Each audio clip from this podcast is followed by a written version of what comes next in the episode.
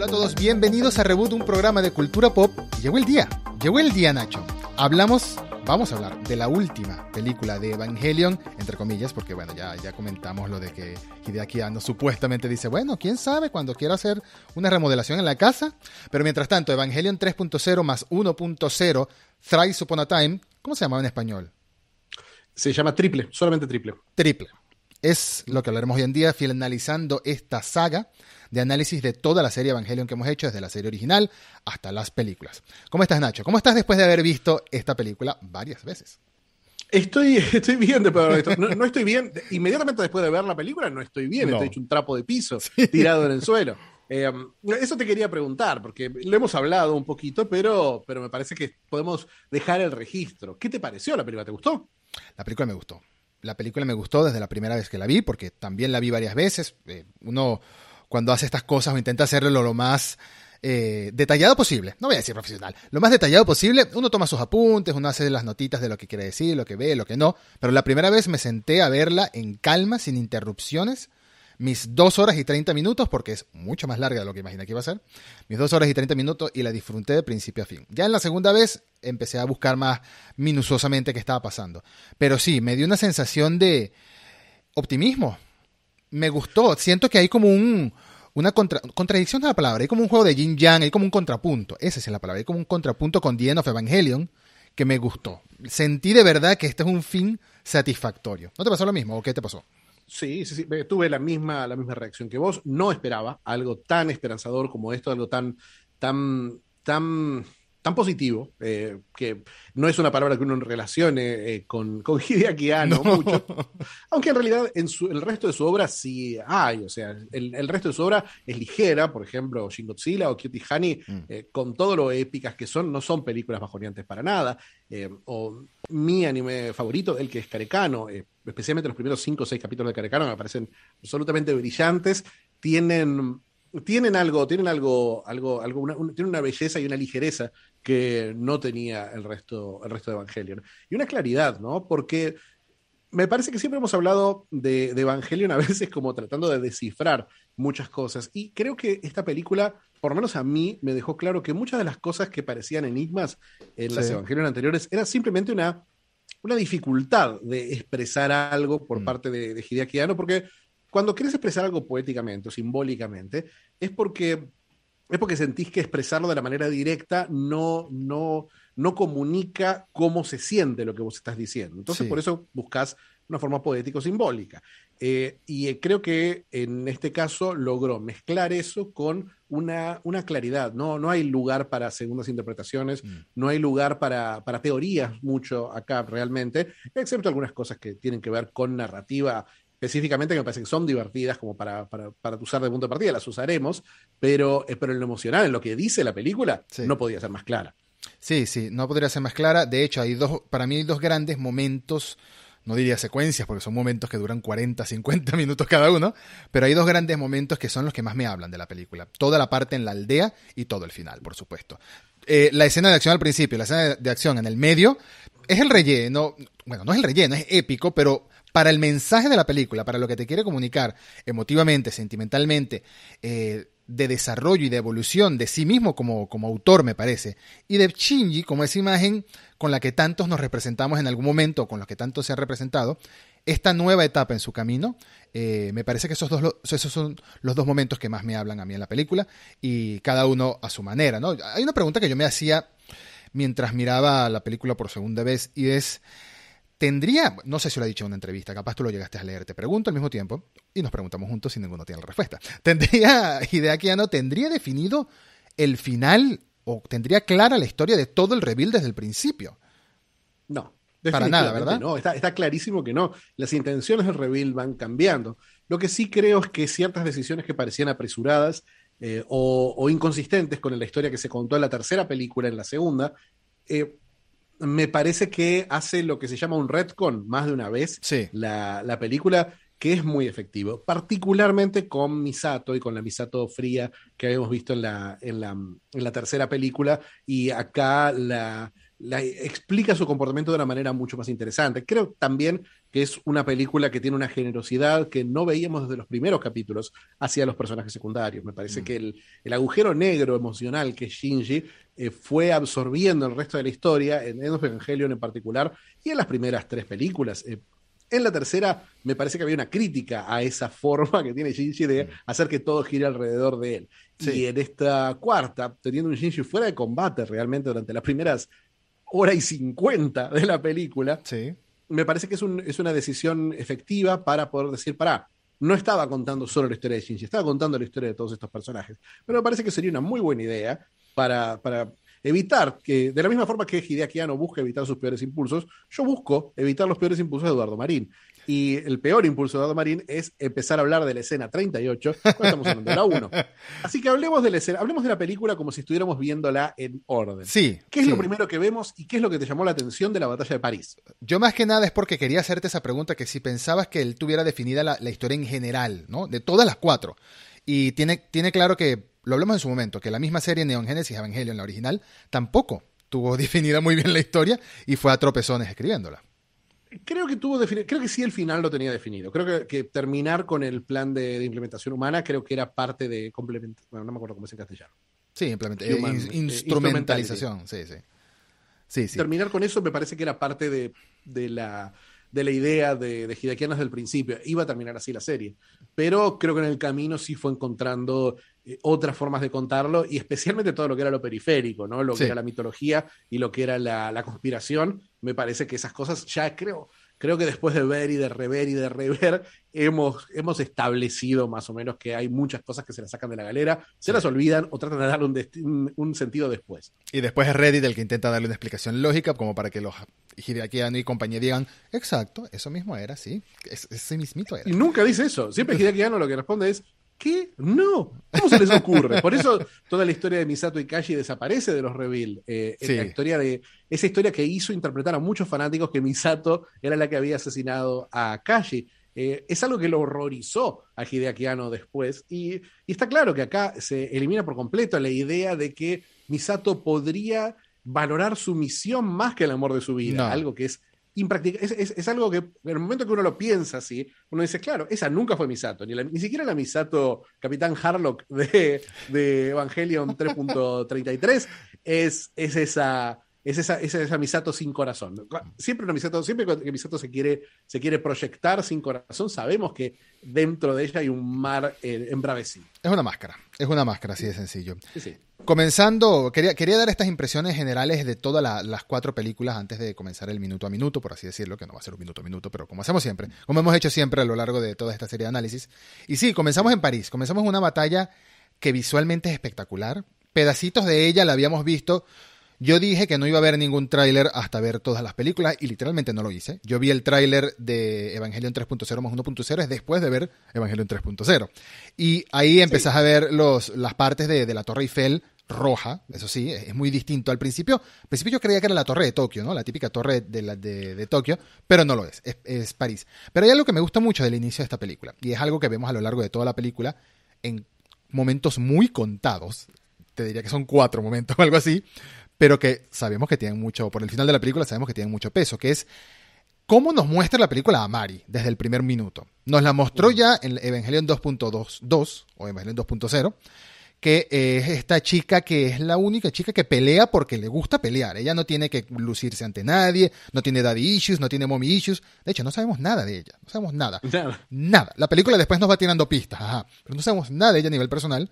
Y nos la muestra en Evangelion 2.22 cantando mientras va alegre a enfrentarse contra el primer bicho que se va a enfrentar en su vida.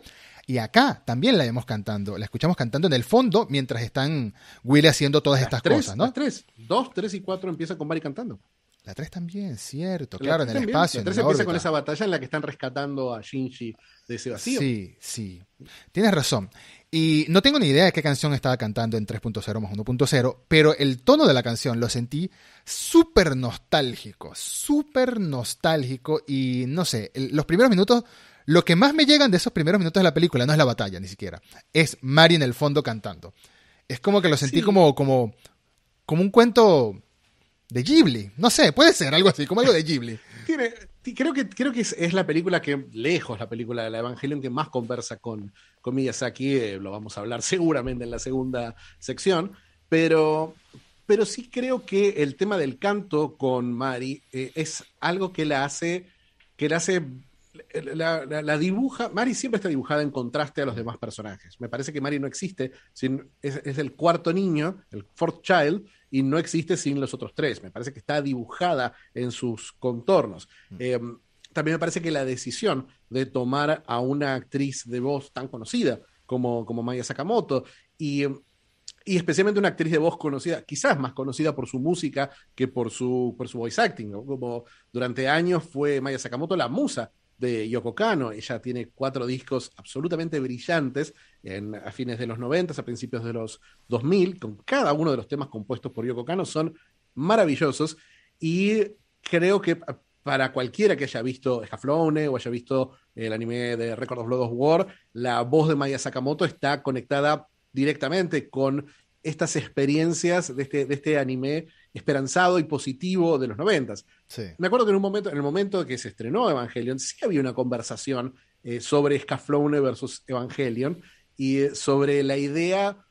Scaflowne quizás eh, se, presentó en su momento, especialmente internacionalmente, porque se editó un, poquito después de Evangelion, como una, especie de respuesta. Esta es el lado oscuro que es Evangelion y tenés esta visión positiva y y optimista de, lo que puede llegar a ser la, fantasía del anime, protagonizada por una mujer, con la voz de, Sakamoto. Entonces, sí es interesante entender a Mari como una, un personaje que siempre, siempre viene desde afuera y siempre viene como buscando ese, esa reacción de los fanáticos, de los otros personajes.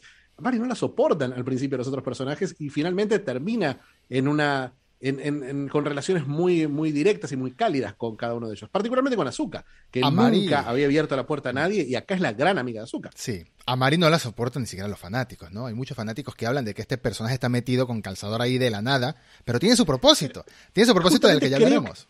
Creo que la idea es que se sienta que está metida con calzador. Creo que la idea es, es decir, estos reveal no están para hacerte sentir cómodo, mm. están para hacerte cuestionar qué es lo que más de Evangelion. Y, eh, muy importante. ¿Qué es lo que, es lo que amabas? Y, No es un remake, es lo importante. Que uno termina de entender, no es un remake, es una nueva historia. No tiene que ser igual que la anterior, pero cambiando y, y hablaremos Y hablaremos en detalle cuánto. Es que es una nueva historia, pero a la vez es una historia que requiere que, conozcas la anterior. Es una historia que está en conversación con el otro evangelio. Entonces.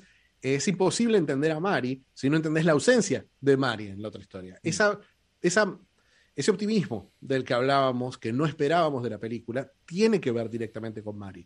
Y creo que la, más allá de que a mí Mari me encanta, me encanta el diseño, me encanta el personaje, eh, sí en, la 2 y, un poco en la 3, sí la sentía como un personaje que decía, bueno, pero ¿cuál es la función de Mari? ¿De dónde salió? La función es esa. ¿Qué va la a ser? función es incomodarte y decirte, y recordarte cada dos minutos, esto no es lo que escuchaste antes, esta no es la historia que vos conocés eh, abrite a volver a leer esta historia, mm. mírala a través del punto de vista de Mari. Me parece que en ese sentido eh, Mari es un éxito. Y, y obviamente es, muy difícil no amarla en esta cuarta película en la, que, en la que cada una de sus apariciones es para pararse y aplaudir. Totalmente, totalmente. Y comenzando con París, ¿no? Pasando un poco a la película como tal, como animación me parece que desde el minuto uno, desde el segundo uno es impecable, es impresionante cómo juegan con las imágenes, cómo juegan con las cámaras, hablando de cámara como el, encuadre, ¿no? De, la toma. Eh, y es algo que después de, ver, después de ver la película me puse a ver el documental este de, del making of, por así decirlo, de Evangelion 3.0 más 1.0 con Hideaki Y hay un momento al principio del documental en el que está haciendo sufrir unos pobres camarógrafos durante una semana para que graben para que graben usando ángulos extraños, ¿no? Y eso lo ves en la película. Hay una toma al principio de la película que está el EVA 08, el de Mari, y están enfocando al EVA desde la punta de uno de sus brazos. Entonces es todo muy caótico, es todo muy marea un poco, es como si fuera una montaña rusa, pero funciona muy bien. Pero fíjate, fíjate que eh, para mí esta, esta escena inicial la tenés que comparar con la primera escena de Evangelion 3.0, que para mí es brillante. Yo amo esa primera, ese primer combate que justamente busca desorientar al espectador, busca mm. hacerlo sentir cuándo es, quiénes son estos personajes, son los mismos que creíamos, qué pasó después del final de la segunda, me dejaste con un gancho de un tercer impacto y de repente estamos peleando con Mari y Azuka, que son mejores amigas y Azuka tiene un parche. ¿Qué pasó? Pero. Se tienen sobrenombres incluso, ¿eh? No son ofensas, se tienen sobrenombre. Cuatro ojos y princesita. Son sus demostraciones de afecto muy particulares, bueno, son Azuka y Mari. Eh, pero me parece que la gran diferencia es que en eh, esa primera película estaba buscando desorientarnos, pero esta no. Acá el espacio es todo. Primero, sabemos que estamos en una ciudad real. Estamos en París. No estamos en Tokio 18, no estamos en Ciudad X. Estamos en París. Es la ciudad de París. Hay una división muy clara entre, eh, entre arriba y abajo, entre cielo y tierra. Vemos la ciudad en rojo, porque la, ciudad en rojo es un recurso para hacer más claro lo que está pasando. Siempre sabemos dónde está la Torre Eiffel, dónde está Mari, ¿Dónde están los EVAs, estos robóticos que vienen? Fantástico eh, el diseño de esos EVAs, que venían como una marcha que parecía un baile, parecía un cabaret. Eran como unas piernas de cabaret caminando de esta manera. No, son una pierna de cabaret, son el goose step de los soldados nazis. Es una referencia visual Perdón. a. Es, una referencia visual a la gran influencia de Hideaki eh, que es Pink Floyd The Wall. Sí. Eh, son, si ves la escena de los martillos de Pink Floyd The Wall, hacen exactamente el mismo. O sea, no sé, nunca dijo esto Hideaki en una entrevista, pero, se nota, es clarísimo. Siempre The Wall, siempre se habló de The Wall y Evangelion, ¿no? Mm. Porque Shinji eh, y Pink, el protagonista de, de Pink Floyd The Wall, tienen el mismo tipo de depresión, el mismo tipo de, cerrarse, las posiciones fetales, el mirar el techo, un montón de cosas que tienen en común, que son referencias visuales de Evangelion a The Wall. Mm. Y acá me parece que es la referencia más clara, esa, esa, esa caminata. Esa marcha, pero, claro. Pero lo que más me sorprende es eso, la dirección clásica, la sensación de eh, gravedad, de peso, de volumen. Cuando algo se cae, se cae a diferencia de ese espacio en el que no había ni arriba ni abajo que teníamos en la tercera película y en, general en toda la tercera película, no, no se entiende dónde estamos. El momento en que bajan a ver eh, los efectos del tercer impacto, donde hay una boca, donde hay una, una, boca abierta en el piso. boca, decimos, bueno, tenemos que leer esto como si fuera real. Eso no pasa en Evangelion, en esta Evangelion. Esta es una película increíblemente concreta, clara, con lógica kaiju, ¿no? O sea, en el momento que en el momento que Mari agarra la Torre Eiffel y dice, y dice en, quizás la mejor frase de la película, dice, excuse-moi Eiffel, con su acento japonés, es, es imposible no amar a ese personaje que le pide que... Y, me parece que esa, esa, ese pedir perdón de Mari va a tener un factor muy importante al final. Pero acá con la Torre Eiffel y tratar a la torre como, un, como una persona, tratar a la torre como si tuviera sentimientos, me, parece que es un, parece que es un placer. Me, eh, gustó, me gustó saber que había este Euronerv, ¿no? Que era como la rama de Nerv en Europa de las que ya nos han hablado. En muchos momentos nos dijeron que Azuka venía de Alemania, por ejemplo. Pero el hecho de que París también fuera una ciudad que se transforma, ¿no? Esta vez sube, esta no baja, esta sube. Me gustó mucho. De, hecho, era, era como un, como un almacén de piezas de repuesto de Evas. Algo así parecía. Pero ahí arman ese Eva 02 Frankenstein, claro. Exactamente. Pero también me, me, gustó mucho esa sensación que me dio de videojuego esta película en el aspecto de... Es que es claro, de videojuego, sobre todo cuando termina la batalla de París. Zona roja que pasa a limpia, ¿no? Limpiaste la zona, mataste el boss mataste el jefe final del el, ángel ese horrible, que no es un ángel, es un Eva, horrible, y se limpió la zona. Ya esta zona es pacífica y van a venir los aldeanos a montar sus tienditas y vas a poder venir aquí a, tu checkpoint. Se sintió, se sintió muy de videojuego ese momento. Y, a lo largo. Va a ser un save. Va a ser un save, Y a lo largo de toda la película hay momentos así. Esta primera parte es acción, es placer, es disfrute. No tiene mucho que explicar tampoco esta primera parte, no tiene mucho que analizar. Más bien, creo que podemos pasar a una de las partes más interesantes de la película, que es cuando vamos a la aldea. Pasamos de escena a la llegada. No nos cuentan cuánto tiempo pasa. De créditos. Pasamos una secuencia de créditos que. Eh, la secuencia de créditos da la sensación, de, son, siguen siendo, son eh, niños nerv, pero igual se tienen que alimentar y vivir.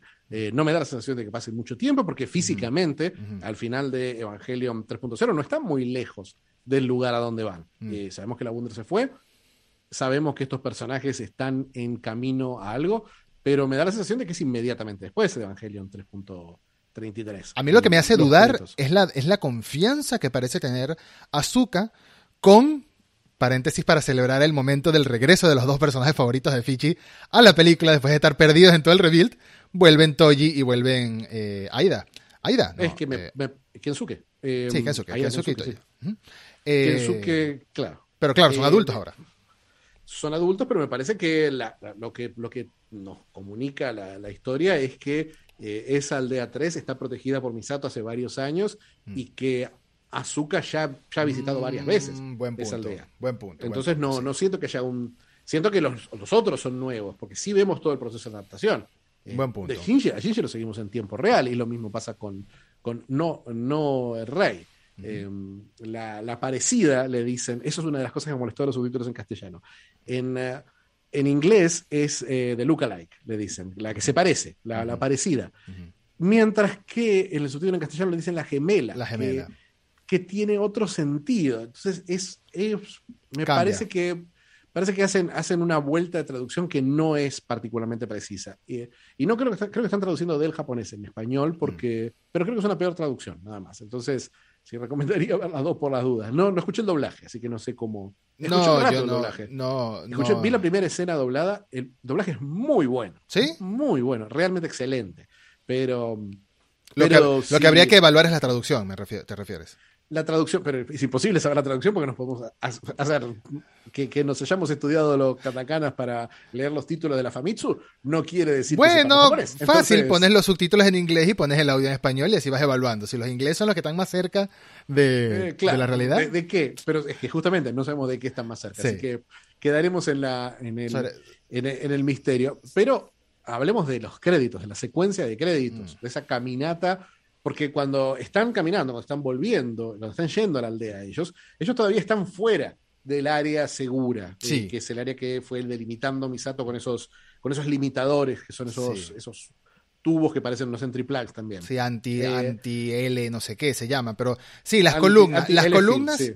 las columnas que protegen estas zonas para que no entren ni los evas errantes eh, o los fallos del infinito, como se les llama, ni tampoco lo rojo, ¿no? Lo, lo que sea que es esa radiación, esa contaminación que vemos que cuando ellos la atraviesan usan trajes especiales y todo.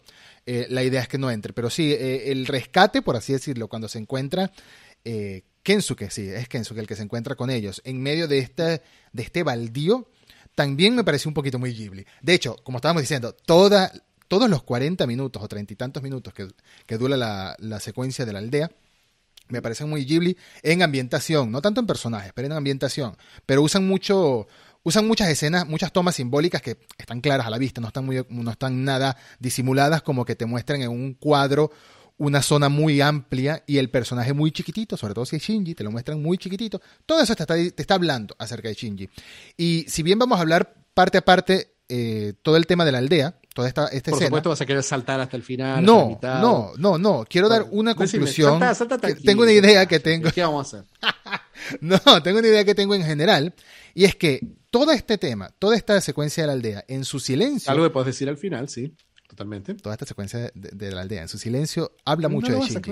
no habla mucho de Shinji, eso era todo lo que iba a decir. Y claro que habla mucho de Shinji, obviamente habla mucho de El Shinji, silencio. pero a ver, pero ¿sabes cuándo podemos hablar eso? ¿Al Cuando terminemos de hablar de la secuencia, decir cómo habló esta secuencia de Ok. Shinji. No entiendo por qué estás Tengo los apuntes así, tengo los apuntes así, no importa.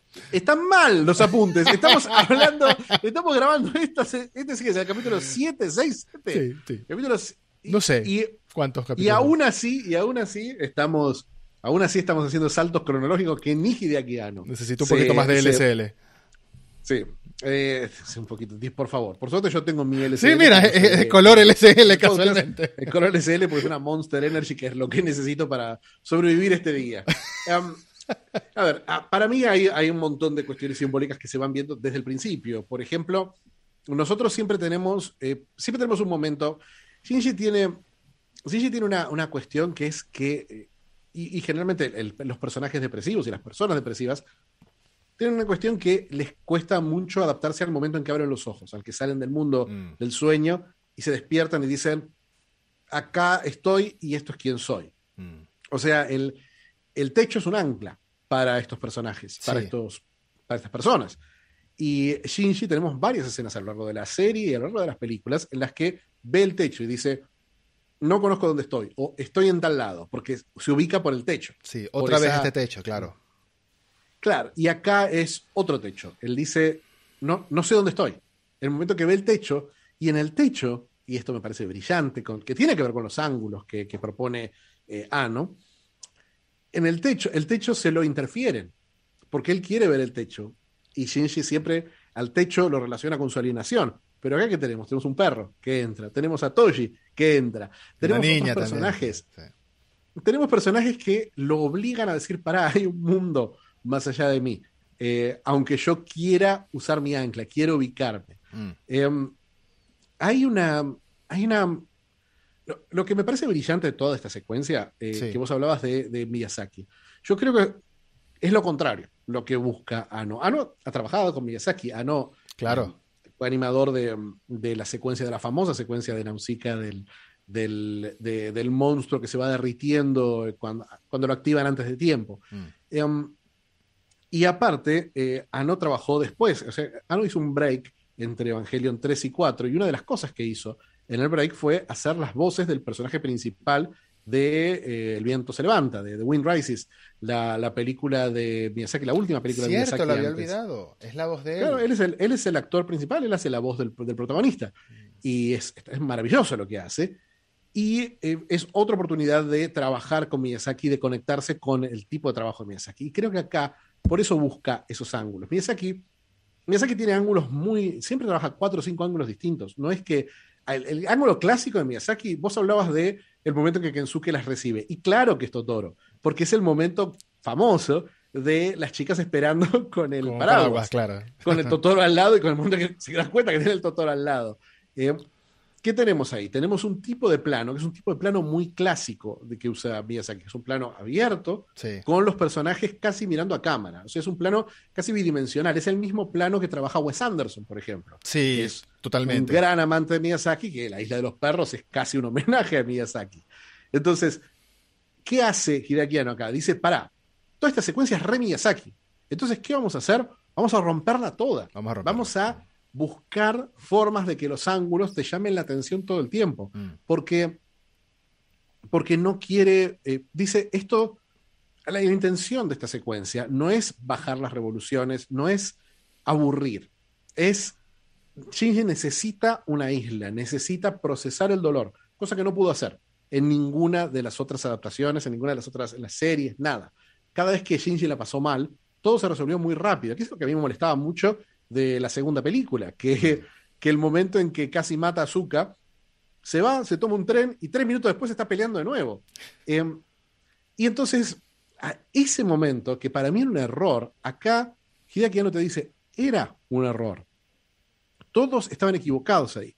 Misato estaba equivocada al decirle, anda, Shinji, seguí tus deseos, rompe todo. Mm. Y Shinji estaba equivocado al volver. Y hasta Mari estaba equivocada al decirle, tenés que esto es lo que tenés que hacer. Mm. Nada de eso era real. Todo causó este, este tercer, este near third impact. Mm. Eh, y entonces lo que tenemos acá es lo, contrario. Es Shinji diciendo, bueno, ¿sabes qué?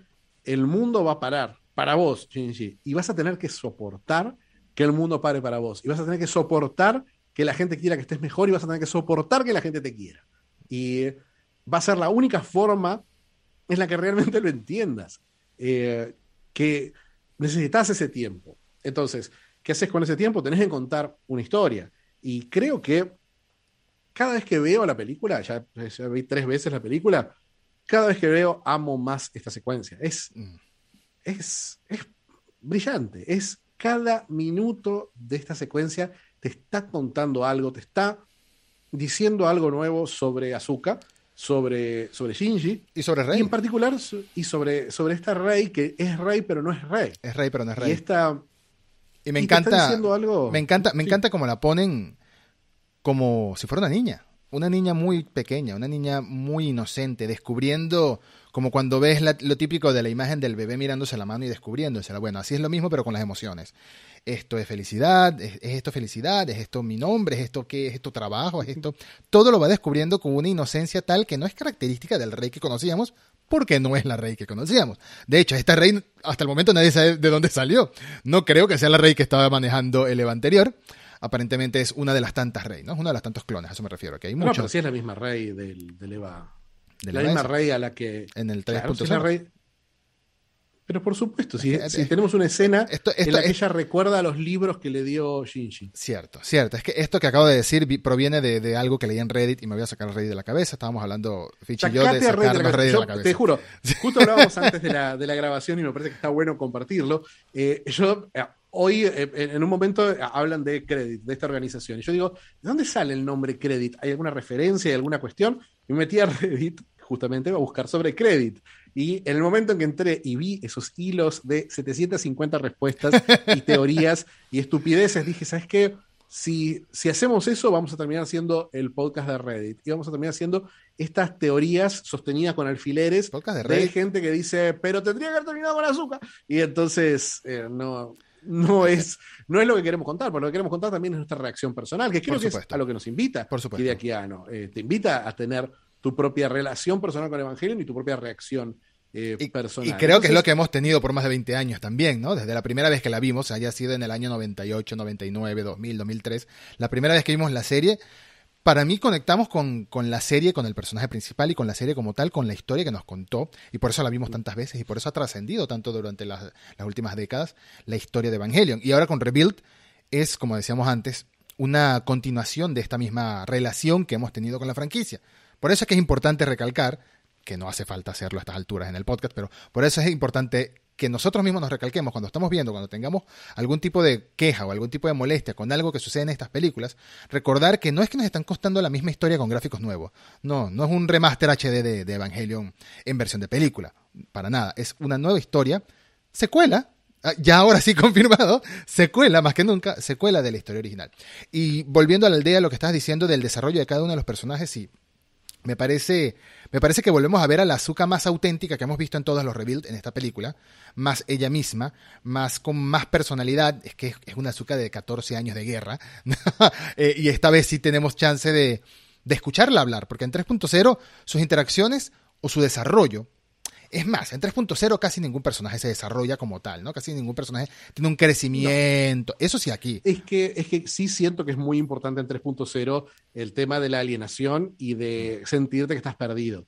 Y de, sentir que la única salida posible es encontrar a una persona que, que, que sienta lo que vos sentís y que, que explique lo que vos sentís, que es Kaworu. Em, acá yo creo que la, actitud de Azuka y la actitud de cada uno de los personajes tiene que ver con esa idea que vos decías de los 14 años de guerra mm. y que los 14 años de guerra Azuka sigue teniendo 14 años porque nunca va a dejar de tener 14 años. Hay una imagen clara en, estas primeras, eh, en estos primeros momentos, especialmente cuando vemos afuera de eh, los créditos y fuera de la aldea, que es la, son objetos detenidos flotando, girando en el espacio. Eh, esa idea de lo estático tiene que ver con, con Shinji, Asuka y Rei, que son chicos que no crecen, que no tienen el ciclo natural de vida y muerte, mm. de crecer, de evolucionar. Eso es lo que fascina a Rey. Rey, por fin, esta nueva Rey, por fin está entendiendo que ella no es algo natural y que hay una belleza intrínseca en lo natural. Mm. Eh, eso es lo que, lo que lo que hace, lo que humaniza a esta, a esta rey. Eh, que en, el acto en sí de vivir, en las rutinas cotidianas, en, eh, en tener un hijo y ver cómo crece y ver cómo cambia y ver cómo un gato eh, está embarazada, una gata está embarazada y después la ves con los gatitos y le genera la segunda sonrisa que le vemos en la vida mm. al rey. es eso, es entender ese ciclo y entender, ah, pará, esto, todo esto que yo vengo escuchando y vengo entendiendo hace, hace tiempo de, que la humanidad de que la humanidad es, es destructiva, mm. eh, no es real, y que, está, y que la humanidad está estancada, y que la humanidad no puede avanzar, y por eso necesitamos la, instrumentación.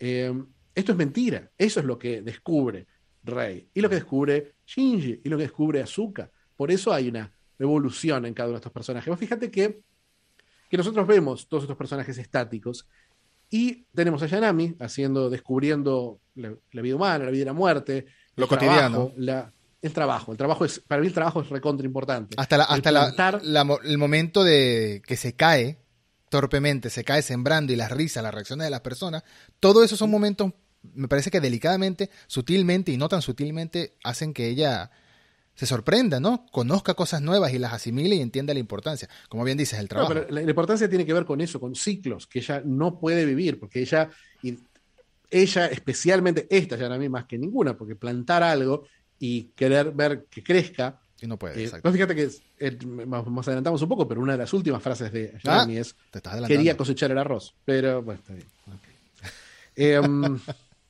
Quería, refiriéndome, quería cosechar el arroz. Eh, está perfecto, está perfecto. Eh, pero ahí también vemos a Kensuke. Kensuke mm. está, Kensuke está con su, con su cámara de video, que, está, que está registrando el paso del tiempo. Sí. Kensuke está, Kensuke lo vemos con una GoPro en la cabeza, lo vemos que está, que está obsesionado con esa idea de que, de que el paso del tiempo hay que registrarlo, de que este paso, de que, de que, este, de que esto que están haciendo con la aldea, aunque él sabe de cierta forma que la aldea está condenada y que, y que no, hay, no hay mucha posibilidad de, que ellos puedan cambiar nada en el mundo, sino que solamente se tienen que sentar y esperar a que Misato haga las cosas bien.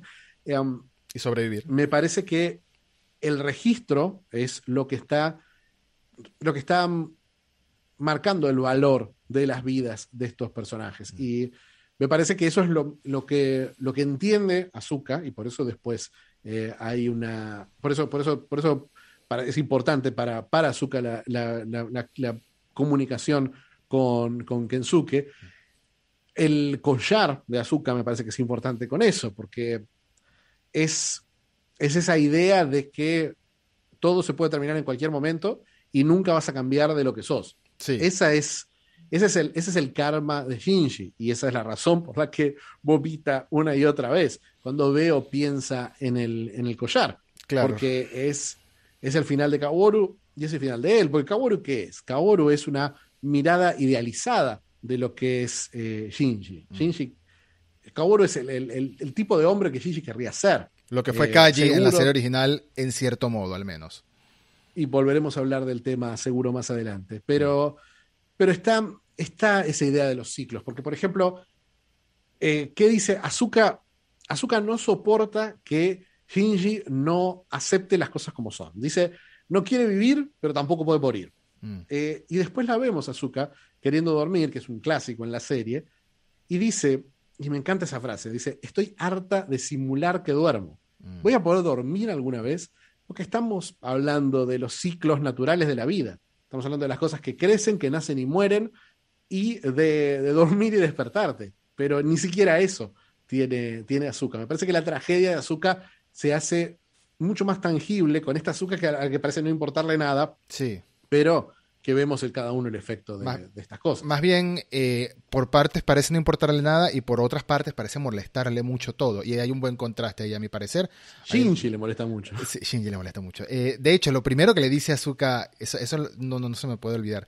Lo primero que le dice Azuka a Shinji en toda la película es qué debilucho eres. Así, ni hola, ni mucho gusto, nada. Y lo va arrastrando literalmente, como lo habíamos visto en la película anterior, que terminó Shinji, ahí sí terminó anulado Después de lo de Kaworu terminó anulado. Y es algo que le cuesta salir, pero yo creo que todas las personas a su alrededor no es que lo empujan a salir, ni tampoco intentan hacerlo. Quizás Ayanami intenta hacer sus acercamientos raros con el Wallman, el eterno Wallman que no se daña, le pase lo que le pase a ese Wallman, el Wallman no se daña, buena promo ahí para Sony. Este, pero de resto es Shinji abriéndose a cómo, a cómo el mundo funciona alrededor de él, sin importar si él está o no, es como la gente está feliz. Hay una frase que me gusta mucho que se la dice, si no me equivoco, em, Toji o Kensuke. Kensuke se la dice.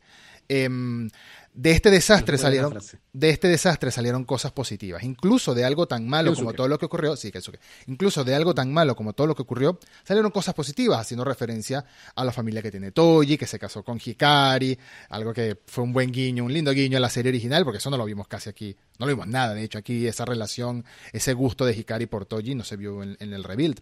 Y em, la gente trabajando la gente feliz mientras que incluso Yanami estaba descubriendo cosas estaba intentando obtener una identidad lo cual también me gusta mucho ese detalle, que por no es que quiso obtener una identidad, sino que se preguntó, cuando se le hicieron preguntarse a sí misma, ¿por qué no tengo una identidad? ¿Quién soy? ¿No? ¿Quién soy? ¿Cómo me llamo? Y creo que el tema de que le pidiera eh, a Shinji ayuda para obtener su nombre también es muy importante en el camino de, Rey, de esta Rey que vemos brevemente. Es importante porque Rey, eh, porque también está la conversación con Azuka. Está Azuka que le dice, vos le preguntás a Shinji, ¿a vos te interesa lo que opine Shinji? Mm. Porque estás programada para eso. Y Rey le dice, no me importa, yo sé que es así, esta es mi naturaleza, lo que estoy aprendiendo es abrazar mi naturaleza. Estoy aprendiendo a, a entender cómo estos momentos, cómo esta, esta comunidad, cómo estas cosas que para las que yo estoy diseñada, las quiero. Mm. Y, y creo que ahí está, ahí está la- lo, lo complejo de esta relación con Ayanami, también lo que nos dice sobre todas las Ayanamis, porque ese, creo que uno de los momentos más tristes es Ayanami yendo a verlo a, a, a Shinji y dándole naturalmente ese amor Mm. ese, esta, esta Ayanami que acepta y entiende que está programada para darle amor a Shinji, le da un amor que Shinji está angustiado por no recibir. Vos fíjate cómo es la, cómo es la relación con Ayanami en las primeras películas. En la primera película está obsesionado con que Ayanami le preste atención y le dé ese mismo cariño que le da naturalmente a Gendo. En la segunda película destruye el universo para salvar a Ayanami y en la Y la tercera película, en la tercera película con esta nueva Ayanami Mm. trata de armar un lazo durante todas las películas y no puede, no puede y está furioso porque dice, pero ¿cómo si ya habíamos avanzado en esta dirección? ¿Cómo si yo te salvé la vida no me estás prestando atención? Entonces es Shinji chocándose en la 1, en la 2, en la 3 Mm. contra una pared que es Ayanami. Pero acá no, acá es lo opuesto. Acá, en el momento en que Shinji dice, no me merezco amor, dejen de prestarme atención, dejen de darme amor, yo lo único que necesito es morir, viene el rey y le, le da naturalmente, le dice, tengo amor para vos. Y eso lo quiebra a Ok. Shinji, lo, lo- lo angustia. Que es, y hay una frase de Ano que la leí en otro lado, pero, pero me parece que vale la pena decirlo, que es que hablando con Megumi Ogata, que hace la voz de, de Shinji, Sí. le dijo eh, sobre esta escena, sobre la escena en la que Shinji, en la que Rey le trae comida, le trae el Walkman primero y lo rechaza. Y después le trae comida y no la rechaza. Le, lleva unos mantecol, casualmente. Le lleva unos mantecol, ponele. eh, Parecían, parecían. No son mantecol, no tienen nada que ver con el mantecol, son unas galletas grandes. Eduardo, por favor, anda al kiosco. ¿Sabes qué? Pausamos, andas al kiosco y compras un mantecol para ver cómo son. Lo necesito. Por favor, lo viste en. YouTube el mantecol, lo escuchaste en. Tinelli el mantecol. No es un mantecol eso.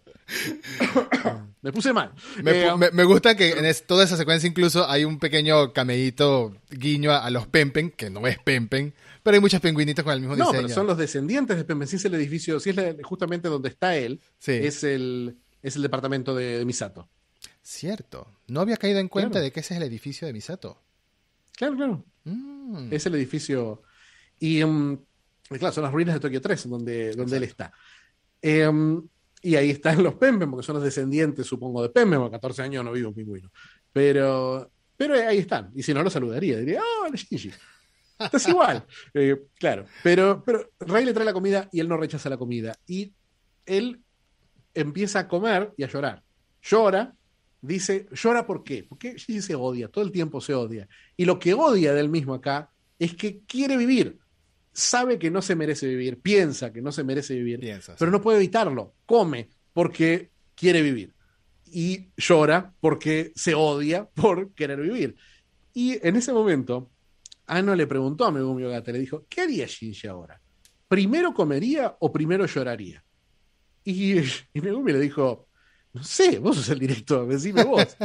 No puedo, no puedo, le dijo Ano, porque ya no me identifico con Shinji, ahora soy Gendo. Ah, Eh, No, no entiendo cómo se siente Shinji. Me tenés que decir vos, me tenés que dar la mano vos. Y por eso creo que hay una distancia de Shinji en esta película. Por eso Shinji está literalmente ausente tanto tiempo y por eso Sí. se llena tanto la historia de estos personajes secundarios. Sigue siendo la historia de Shinji, claramente. Pero, pero creo que ese momento es, en una película llena de grandes momentos, me parece que hay, no hay, hay pocos momentos más catárticos que ese, ese momento de Shinji llorando y comiendo Al mismo y odiándose y al mismo tiempo queriéndose y quién sabe qué más, cuántas emociones más pasan. Interesantísimo esa frase. No soy Shinji ya, ahora soy Gendo. Interesantísima esa frase de parte de, de Hideaki Anno. Es que soy Gendo, yo creo que él soy Gendo, obviamente no es Gendo, pero... no, no anda por ahí haciendo sí. esas cosas, espero. No, no, pero, pero sí siento que es un, un personaje eh, que, especialmente, bueno, ya lo hablaremos en el, en el, en el final del, del podcast, pero hay una, hay una, realidad de que Gendo es un personaje que, que emocionalmente hoy puede acceder Hideaki a él y no podía en las películas anteriores. Le tenía miedo o no sabía realmente lo que sentía o por qué hacía lo que hacía, mientras que Gendo en esta película es distinto. Mm. Pero, pero sí, me gustaron todos los personajes de esta parte, especialmente yo, un odiador serial de Toji, de Kensuke, de Hikari. Todas están fantásticas. Hikari, que quiere disfrutar esa vida, viviendo la vida, resaltando ese, ese tema. Eh, me parece, me parece la parte, la parte de Toji dormido y diciendo cosas mientras soñaba, hablándole a alguien que trabaja ahí y la esposa arropándole y diciéndole gracias por trabajar tan duro. Todo eso me pareció un poco cliché, ¿no? Un poco muy idealizado, que quizás en Japón funcionan así las cosas, pero al mismo tiempo me pareció tan bonita esa escena. Esos cinco segundos de Toji babeándose en la almohada y, y diciendo, no sé, ay, sí, mañana voy y busco las cosas y la ropa. Me pareció muy bonito todos esos detalles. Está lleno de detalles bonitos. Está lleno de detalles bonitos. Hay un montaje que es con esa canción tan linda de la Hand of Fate. Eh, en el que vemos imágenes detenidas, que vemos imágenes de. Específicamente vemos imágenes de trabajo. Con la Yanami, con las otras, con las otras mujeres, que son personajes también hermosos. Eh, y sí creo que está ese, ese rescate de los pequeños momentos. Creo que lo que dice Kensuke es más que una frase. Eh, que pasaron cosas buenas después del tercer impacto, que mm. es porque después vemos lo contrario, más adelante con, con Midori y con, con la hermana de Toshi. Mm, eh, Sakura. Justamente que, que Sakura. Mm. Em, sí, sí vemos que siempre lo, que vemos en la serie, lo que vos hiciste y los errores que vos cometiste, eh, no tenés forma de, de, entender qué cosas buenas o malas pasaron de, de, eso. Y no tenés forma de cambiarlo. You cannot redo. Entonces... Entonces, pero eso es algo que siempre Shinji lo entendió indirectamente, por lo menos en la serie, por lo menos en End of Evangelion, porque el, el, final de Evangelion es casi una recreación, especialmente de End of Evangelion, el final ese ultra oscuro, es casi una recreación de los mismos traumas eh, sexuales que tiene, que tiene Shinji, que acá están en un segundo plano, aunque hay una cantidad de fanservice con Azuka eh, preocupante. Había que mencionarlo. Había que mencionarlo. hay... Hay, muchas escenas súper casuales, pero muchos planos, muchos planos entre pierna de, de Azuka que vos decís. Azuka de Mari. No sé, Azuka de Mari. De Mari. Pero de Mari, Mari es como. Mari es como que. Es como que siempre en esos planos sentís que Mari te está mirando, como te está diciendo, ah, sos un pajero. Eh, como, que, como que te lo está diciendo, mientras que azúcar, con azúcar siempre, siempre azúcar siempre la tenés como la serie, siempre tenés como algo más, más vulnerable. Yo me siento más culpable viendo a azúcar, no me siento culpable viendo a Mari. Pero... totalmente, pero e, e, es, una cantidad incontable de fanservice, como bien dices, muchísimos momentos en los que está con una camisa abierta, ahí en medio de, la casa, tiene una relación que no sé qué nos quieren decir con esta relación que tiene con Kensuke, de la manera en la que se hablan, ¿no? No, no sé qué nos quieren decir, no sé si estamos aquí aplicando lo de... Bueno, tiene cuerpo de 15 años, pero es una hada de 2000, no sé si estamos aplicando lo mismo. Eh, no, no creo, le dice no Kenken. no está... Le dice Kenken, lo tutea, lo tutea muchísimo, le dice Kenken. Lo tutea todo, y es que, es que siempre Azuka va a definir la... Imagínate que Azuka nunca... Azuka siguió evolucionando y siguió relacionándose con mm. Kensuke a lo largo de toda la historia. Entonces sí, Kensuke fue creciendo, pero Azuka no. Em, sí hay una, una, cuestión real en esa relación, porque sí sabíamos que Kensuke en la serie de televisión, por lo menos estaba obsesionado con Azuka, estaba enamoradísimo de Azuka. Eh, y acá Azuka lo vemos con una relación más o menos similar, no vemos algo muy distinto, no vemos algo más raro. Em, pero sí me interesa cómo Azuka, en toda esta, esta, esta historia, toda esta secuencia, ella está ella es la que está enganchada con las reglas. Dice, este es Shinji, no va a cambiar. Estoy para proteger, no para vivir. Eh, hablo con mi muñeca, no hablo con otra gente. Me preocupo por Rey, pregunto, ¿cómo está la muñeca? Porque realmente quiere saber y está preocupada por ella porque sabe lo que le va a pasar a Rey. Mm. Y ya se está preparando psicológicamente para lo que le va a pasar a Rey, pero no quiere expresarlo. Entonces, esa azúcar cerrada en todo es igual, nada va a cambiar, nada de lo que yo haga puede cambiar las cosas y yo tengo mi destino definido. Por eso tengo mi collar y no me importa nada. Mm. No lloro como vos, Shinji, sobre tu, sobre tu collar. Hay una escena muy linda que me parece que también, eh, especialmente al haber recreado la escena en las Reveal, eh, está la escena de la tumba del padre de Kensuke, que habla, que dice, que dice, sobrevivió el tercer impacto y se murió en un accidente. Que me parece, parece que lo dice como diciendo, bueno, es verdad, una vez más, esta fue la tragedia horrible que todos sufrimos, pero después hubo otras tragedias más chiquitas, más personales. Eh, hubo una historia que siguió. Mm. Y una vez más, a Shinji, ¿no? No, no tenés por qué dejar que esto defina tu vida. Mientras tenés a una Ayanami que está aprendiendo que nada define tu vida, aún las cosas que, que estás programada para que definen tu vida, como es esa muerte programada que tiene ella y esa, esa atracción por Shinji que ni se molesta en explicar. Entonces, hay, una, hay, hay un contraste en el que Shinji, aún sin reaccionar a cada una de estas cosas, eh, lo, las absorbe, especialmente la reunión con el hijo de Kashi.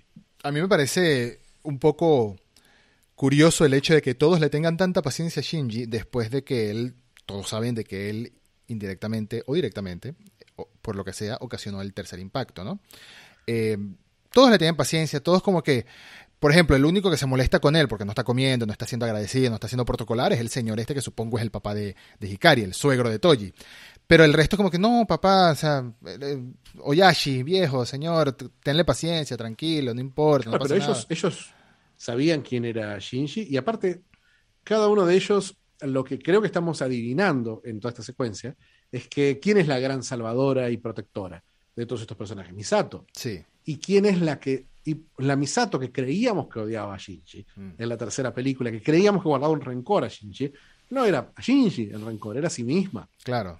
Era ella, ella considera que ella cometió el error. Y no solo eso, sino que después descubrimos que, que lo que le dice Kensuke antes de ver al hijo de Kashi, mm. le dice, ella, ella se iba a morir. Ella, si no hubiera estado embarazada, se hubiera muerto con Kashi. Claro. Y entonces ese dolor de ser la que, la que fue bendecida, la que sobrevivió, la que tuvo al hijo, la que es la capitana, pero todos los demás tuvieron que sufrir. Mm. Y en ese momento, por primera vez en la serie, después de esa confusión tan grande de quién es Misato y qué rol cumple Misato, es el público, es esta idea de la sexualidad, es un personaje maternal, ¿qué es? Misato es Misato, Misato es su propio personaje, mm. y Misato es Shinji. Misato siente las mismas emociones que Shinji, y de la misma forma que vimos en varios, varias de las versiones de Evangelion que se sentía identificada, acá la entendemos. Y lo más importante de todo esto es que Misato es Shinji y Misato es Gendo. Mm. Misato, ¿qué hace? Tenemos, conocemos un hijo de 14 años de, de Misato, que Misato, ¿qué hizo? Misato lo abandonó. Por su bien, entre comillas. Exacto. Y nosotros ya sabemos, por lo menos en los reveal, ya sabemos, esa, ya tenemos un poco esa idea de un Gendo que consideró que era lo correcto abandonar a Shinji. Entonces ahí tenemos un lazo que sin la presencia de Misato, sin la presencia de Gendo en esta primera hora y con un Shinji que está básicamente ausente, se empieza a trazar una línea. Y se empieza a trazar una línea a qué, a qué es lo más importante, porque ¿qué viene después de procesar el dolor? Después de procesar el dolor viene el perdón. Y después del perdón viene la redención. Mm. Entonces, ese proceso empieza con Shinji fuera de campo, y eso es lo brillante de toda esta secuencia. De toda esta secuencia, sí. El punto de quiebre, como bien lo dijiste tú hace algunos minutos, fue cuando Rey le manifiesta su cariño, porque si bien ya Shinji venía sintiéndose eh, que la gente lo está perdonando, que la gente le está teniendo mucha paciencia y que él no lo merece, que la gente lo está considerando, pobrecito y todo, y él no lo merece cuando él es el destructor del mundo, en su cabeza, y en la realidad un poquito, pero en su cabeza, eh, el punto de quiebre es cuando Rey le, le manifiesta, Rey, la, persona más inesperada del mundo, porque a su casa le estaba manifestando cariño, entre comillas, al menos empatía y preocupación a su manera, ¿no? Que no quiere comer y bueno, a su manera cuando le mete el mantecol en la boca a la fuerza, ¿no? Literalmente. Una animada increíble. Fantástica ese momento, este, durísimo, pero al mismo tiempo es preocupación. A su manera violenta sigue siendo que no te vas a morir, que no te vas a morir. ¿No te quieres morir? Pues yo te ayudo a que no te mueras. Porque tú no te quieres morir. Si no, ya te hubieses matado. Te hubieses lanzado de, a, los donde están los trencitos flotando extrañamente. Que es la razón por la que lo provoca una y otra vez. Mm, es la razón. Cada vez que Shinji no lo hace, es, está reforzando su, su, deseo de vivir, que es lo que siente que no se merece. Porque ¿qué es la reunión con Kashi, con, con Ryoshi, con, con el, el, el, el niño, con el hijo de Misato?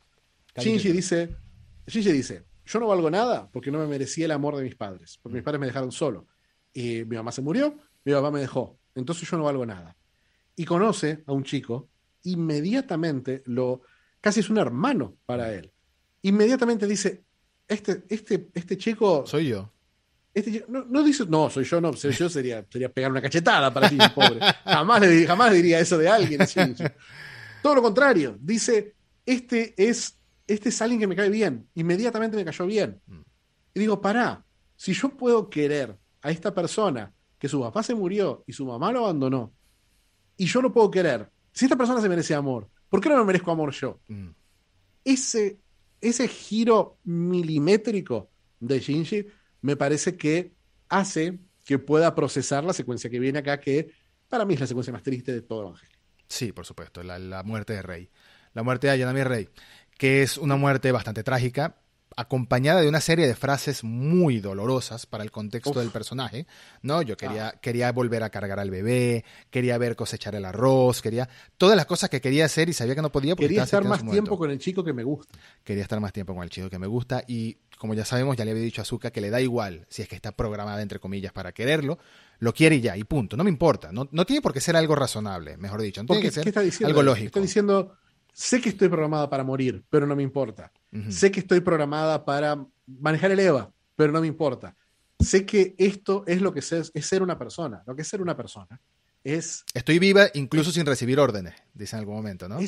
no tengo un propósito fijo, no me están ordenando a que haga algo y aún así disfruto estar viva. Es muy bonito. Disfruto y soy. Y eso es, eso es lo que también empieza a romper, porque hay una cosa que tiene, hay una, un, un elemento narrativo de Evangelion que es que siempre lo tomamos como verdad, que es que los humanos eh, hay dos personas, la persona que sos y la persona que sos dentro de la otra persona. Entonces, nunca puedes conocer al otro. ¿Por qué? Porque hay un field. Porque entre las personas hay un field. Entonces hay que, tiene que desaparecer eso y tenemos que volver a ser uno. Pero ¿qué pasa si el field, si esa idea del field no es real? ¿Qué pasa si el field es un invento que nos hacemos? ¿Y qué pasa si realmente somos uno? ¿Qué pasa si las cosas que sentimos que nos hacen menos, las cosas que, nos hacen sufrir, eh, son parte de la persona que somos? Y eso es lo que disfruta Rey.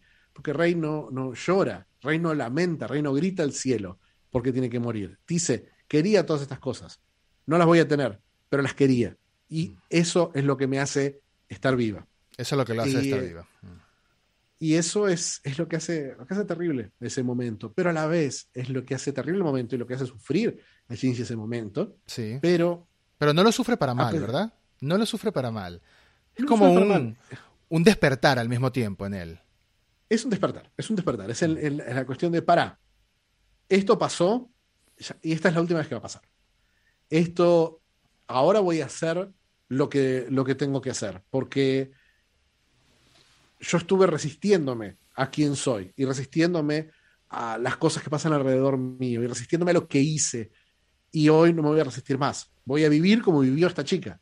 Voy a vivir como vivió esta chica sabiendo que iba a morir y em, porque entendió por fin lo que le quiso decir Kaworu. Porque Rey, hay una relación directa entre quién es Rey y quién es Kaworu. Mm. Eh, esa versión, Rey es una versión idealizada y, y, y y casi reprogramada de Yui. Y Kaworu lo es de Gendo también. Entonces hay, pero son, son, están hermanados de alguna forma. Y acá más claro que nunca. Porque la muerte de Rey la muerte de Kaworu es exactamente igual. La explosión de la cabeza es una imagen fuerte, pero... Uno explotó en sangre y el otro en LSL, pero sigue siendo lo mismo. Sigue siendo lo mismo. Y, y hay una... Yo no sé si es exactamente igual, no sé si es un frame de la película anterior, pero cuando recuerda eh, Kaworu, cuando recuerda Shinji la muerte de Kaworu, no sé si es igual en Evangelion 3, pero Kaworu sonríe cuando muere. Sí, él estaba, él estaba calmado. Él sabía que iba a morir. Él estaba calmado, él sabía lo que iba a pasar y él estaba decidiendo que pasara. estaba decidiendo frenar ese impacto. Él sabía que con su muerte frenaba el impacto y estaba regalando su vida porque sentía que le estaba dando un regalo a Shinji que recién, que es verdad, Shinji recién lo, lo acepta. Total, él es el día de la marmota hecho ángel, así que no importa si me muero, voy a volver a despertar. Ya, lo veremos, pero es, es, así. Y, y, esa imagen, y, la imagen de toda la muerte de Rey es, terrible, pero más terrible aún es el charco del SL, el traje y la crucecita. Y la crucecita, horrible. La crucecita pequeñita, es como Es como que se fue un alma. Eso, es lo que significa. Es- Se fue un alma. Ahí había un alma. No era un Bueno, pero, caparazón vacío. Pero hablamos, hablamos. Ellos, ellos hablan del segundo impacto que se llevó los, los océanos, el tercer impacto que se llevó las tierras y el cuarto impacto que se lleva las almas. Entonces, esa, esa, esa, esa partida de las almas tiene que ver con eso. Y ahí terminamos la secuencia, porque la aldea obviamente termina con ese momento. Y ahí terminamos la secuencia eh, acotando eso, pues que fue un camino de Shinji, fue un despertar de Shinji que fue sutil, pero me gustó lo, lo orgánico que se sintió. Desde el momento del Sí. Shinji en posición fetal, rotísimo, odiándose a sí mismo, hasta un momento de paz, que fue el reconocimiento de que, ok, la gente me puede perdonar y yo puedo ser mejor. Y ahora vemos un Shinji que va, que, un Shinji que jamás en la vida habíamos visto, un Shinji que va creciendo eh, como todo lo que no había crecido en su vida de una manera madurando, es madurar, es madurar, es evolucionar y ahí pasamos a su primera decisión como gente grande, como persona que reconoce todo es, me quiero subir en el Wunder, me quiero subir en la nave. Sí, es que ahí está, ahí está la- lo que faltaba, lo que siempre faltó con Shinji. Él se que pudo haber quizás- quedado. Sí, sí, sí, por supuesto. Bueno, pero obviamente no, no, iba, no iba a hacer eso. La película pero, eh, no, no, Se acaba la película. Claro, pero, pero también hay un proceso, el proceso, el proceso del duelo, es el proceso que Shinji nunca había hecho, porque para Shinji, para el Shinji narrativo, para el Shinji de la serie, el dolor era un- una cruz. El dolor era una cruz que ibas a llevar toda tu vida. Hmm. El dolor no se terminaba nunca. Claro. Quizás era así para Ano en ese momento, eh, porque en, en, en End of Evangelion también sigue siendo igual. Es más, es peor todavía que el final. No hay un Omedeto en End of Evangelion. Hay un dolor que no se termina nunca. Hay un. Bueno, eh, salvaste la humanidad, pero al salvar la humanidad, salvas el dolor, porque lo único que hay en la humanidad es dolor. Mm. Mientras que acá hay una salida de ese dolor. No una salida, pero un final. Porque Shinji no deja de sufrir. Shinji no está feliz después de lo del rey. Pero hay un proceso que terminó. Hay un duelo que terminó. Hay un duelo que tiene que ver con Hay una su propia. Una aceptación. Una aceptación de quién es él, cuál es su trabajo. Y su trabajo es subirse a Eva. Así de sencillo. Nunca. Y el, el- el- siempre subirse a Eva tiene una carga metafórica. Pero, es distinto. siquiera- Pero es distinto. existe el Eva. En Evangelion 3.0 lo vemos que él llega un momento que Kaworu lo convence en sus conversaciones de tomar acción. Pero es una Sí. acción que se siente impulsiva y ya vemos que termina siendo caótica. Acá es un Shinji calmado, sereno, tomando acción. Porque, porque Kaworu, Kaworu, yendo desde, el, yendo desde la, la crueldad y el amor, pero Kaworu desde la compasión y el amor manipulan. Mm. Eso es lo que hacen. Kaworu lo está manipulando. Mm. El odio que tiene en el capítulo 24 es igual al que tiene en la, en la tercera película. Kaworu, Kaworu en el momento que se da cuenta, eh, en, la, en el capítulo 24, eh, en la- las dos películas, en el capítulo 24 y en la película, tiene un momento Kaworu en que dice, pará, no entendía yo lo que estaba pasando. Mm. Yo lo estaba manipulando a Shinji, pero en realidad me están manipulando a mí. Y eh, ahora lo tengo que soltar. Y para soltarlo tengo que morirme yo. Eso es lo que hace en las dos. Primero cuando se da cuenta que Adam no es Adam, sino que es Lilith. Exacto. Y dice, hice todo mal, perdón Shinji, voy a morir. Y acá lo mismo. Acá en el momento que ve las lanzas dice, para, para, para, las lanzas son iguales. Entonces, está todo mal. Shinji, perdóname, eh, te manipulé, voy a morirme. Pero... Y te voy a dejar el traumita. regalo. Y ahí te voy a dejar el traumita. Bueno, pasó, pero, pero bueno, pero es, es lo que es lo que hace. Es, es ese, es esa, esa cuestión con Kaworu y también es lo difícil de, de es, es esa culpa de Shinji que tiene que ver con, con haber con haber caído una vez más, ¿no? Caer con- Subiéndonos, subiéndonos al Wunder, hay una parte que me gusta mucho, una frase que me gusta mucho. Primero se reencuentran las amigas, ¿no? Se reencuentran la princesa y la cuatro ojos, ¿no? Eh, hay una frase que le dice Mari a, a Azuka, que yo, tú sabes qué frase voy a decir. Me encanta, que es cuando le pregunta, hey, ¿hiciste algún avance con el cachorrito, con el muchachito? ¿Hiciste, eh, eh, eh, eh? Y Azuka le dice, nah, ese chico no necesita un amante, lo que quiere es una madre. Y es durísima esa frase, es durísima. Ahí, ahí, entendemos que Azuka no tiene 14 años ya. Primero, no sé si alguna vez en su vida tuvo 14 años, porque ya cuando los 14 ya habla de una manera un poquito más golpeada. Eh, pero en este momento nos reconoce que ya no es la Azuka que vimos en 2.0 en relación a lo que ella piensa de Shinji, porque en, 2. en Evangelion 2.0, 2.22, whatever, sabemos que le gustaba a Shinji, por algo intenta cocinar, por algo intenta hacer todo esto que nunca se da trágicamente, pero ahora no, ahora en, en ningún momento ni siquiera lo intentó. O sea, lo leyó. ¿Qué está diciendo realmente? eso lo leyó, pero ¿qué está diciendo realmente Asuka? No sé. Asuka no está diciendo que Shinji necesita una madre, porque Shinji no necesita una madre. Lo que está diciendo es que el Shinji que ella quería era el Shinji que necesitaba una madre. Y este Shinji despierto, que toma una decisión por él mismo y que acepta su destino, ya no es ese Shinji. Ya no es el mismo Entonces, ella está, ella lo que está diciendo, ella está. Todos están procesando un duelo en esta película. Y ella está procesando el duelo de su amor juvenil. Ella está. Ella entiende que ese. Ella necesita confirmarlo y lo va a confirmar más adelante. Pero ella necesita, ella se da cuenta que Shinji ya no es el Shinji del que ella se había enamorado mm. y que ella ya no es la Zuka que se había enamorado de ese Shinji. Sí.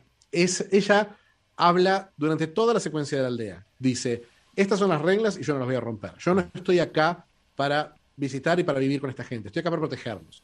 Eh, Shinji hace esto, Shinji hace lo otro. Ella todo el tiempo está definiendo a Shinji porque ella ama a Shinji, mm. a ese Shinji. Pero en el momento que Shinji dice, no, yo crecí, yo evolucioné, ella tiene que aceptar lo mismo. Lo que ella, ella se quería ocultar siempre, de decir, yo voy a tener 14 años siempre, así que voy a seguir siendo igual siempre y nada va a cambiar y esta es la vida que me toca vivir. Pero el momento en que Shinji evoluciona, ella tiene que aceptar, carajo, Azuka evolucionó también. Azuka cambió, no soy la misma que era antes, entonces tengo que soltar mi amor por Shinji, que es lo que dice en esa escena y lo que hace dos escenas después. Y lo que hace dos escenas después, sí, porque mm, esa conversación se retoma. O sea, hay una conversación, hay una confrontación, entre comillas. Hay una. No, hay un momento de sinceridad. Paso por paso, vayamos paso por paso y ahí. Vamos paso por paso. Y hay otra frase que además de que la película ya te va contando un poquito más de narrativa interna de lo que está pasando en Evangelion, nos cuentan que Kaji le robó la nave Wunder a, Nerv antes de que estuviera lista, nos cuentan la, importancia de un Kaji que básicamente dejamos de ver en la tercera película y vimos muy poco en la segunda, un Kaji que estuvo muy ausente en todo Rebuild, aunque tuvo un gran peso, sobre todo en la primera película. Estuvo, ausente en todo Rebuild, estuvo ausente en su... Por eso siento que con Kaji en particular, especialmente con la importancia que tiene Kaji en esta última en esta última película, siento que esto no, no es una remake, esto es una continuación. Claro. Porque es imposible que vos proceses al kanji, al kanji, al, el kanji no, los kanji tampoco se pueden procesar. Sí, muy difícil. pero pero es muy importante que proceses y que entiendas al kanji de, de, las, de las películas sin tener en mente al kanji de la serie. Mm. Porque todas esas larguísimas conversaciones con Misato, que definían muchísimo el personaje de Misato, esta, película asume que la sabes. Si no, ¿por qué te importa eh, Kashi? ¿Por qué entendés toda esta idea de, los registros? ¿no? ¿Por, mm. qué, ¿Por qué los videos de Kensuke? ¿Por qué guardar el registro de la humanidad en el EVA, que es el plan de Yui? ¿Por qué Mari colecciona libros? ¿Por qué está esa sensación? ¿Por qué las, las semillas de, de Kashi? Eso, sí, de las semillas Las semillas que, ¿Por qué ese registro? ¿Por qué esa, esa sensación, esa, necesidad de marcar la importancia de la humanidad? La humanidad estuvo acá. Sí. Eh, esto pasó, esto lo sentimos, esto fue real. Eso. El, el, Wunder no es solo un arma para destruir a los dioses, también es un arca, mm. también es un registro. También es la sonda Voyager que anda con un registro de nuestra humanidad y anda por ahí por el espacio. Es lo mismo. Pero por eso, todos, todo es un registro. La aldea 3 es un registro, los videos de Kensuke son un registro, los libros de Mari son un registro hay una, sensación de que todo esto que fue la humanidad, todo esto que es la humanidad, vale la pena ser guardado, aunque esté destinado a terminarse, que es lo que sienten todos los personajes. Entonces, esa, esa valoración de la vida es lo que creo que separa a estas Evangelion de las demás. Eh, las otras Evangelion dicen, de alguna forma, dicen, bueno, si todo tiene que terminar, no está tan mal. Por ahí no está mal borrarlo todo. Esta película no dice eso, dice todo lo contrario. Todo lo contrario. Aunque todo se termine, no lo borra todo. Aunque todo se termine, no lo borra todo. Y también hay un poquito de sinceridad también. De, en, este, en, esta, en estas primeras partes, antes, de, antes del conflicto bélico, loco, psicodélico, Lovecraftiano, etcétera, que hay en las últimas partes de la película, y con las últimas partes me refiero a la segunda mitad, porque en realidad es larguísimo todo ese tema. Hay muchos momentos de sincerar, ¿no? De sincerar. Azuka se sincera, eh, la tripulación, no, bueno, la, gente de la aldea se sincera y le reconoce a Shinji que entienden que básicamente él es el responsable, pero ok, lo, lo perdonan, lo quieren igualmente. Acá dentro de Wunder tenemos una tripulación con un par de miembros que no perdonan a Shinji, se les hace imposible perdonar a Shinji, y tenemos a una Misato completamente indiferente a Shinji de la película anterior. En esta, en cambio, se quita la máscara, o mejor dicho, se la quita Ritsuko. Es una conversación muy bonita que hay, en la que Ritsuko le dice, sé que no serías capaz de decirla, pero ¿estás feliz de que Shinji esté aquí otra vez a tu lado? Él lo está, y lo está feliz, porque todo este lazo maternal que nos vienen mostrando poquito a poco durante las películas de Rebuild entre Misato y Shinji, lo que en la serie original se podía interpretar de muchas maneras, acá ya vemos que es una Misato madre es una Misato madre, sobre todo desde la tercera película, y ahora en la cuarta, más aún desde que nos dicen literalmente tiene un hijo, que lo dejó, que lo abandonó, pero lo tiene, ¿no? Estamos hablando de la Misato madre.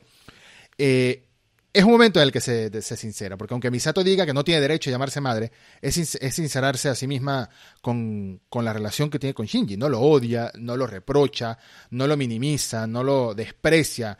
Ya nos da a entender, en, entender en la película anterior que no pudo matarlo, para empezar por ahí. Si lo hubiese matado, se hubiesen ahorrado muchos problemas, pero no pudo hacerlo.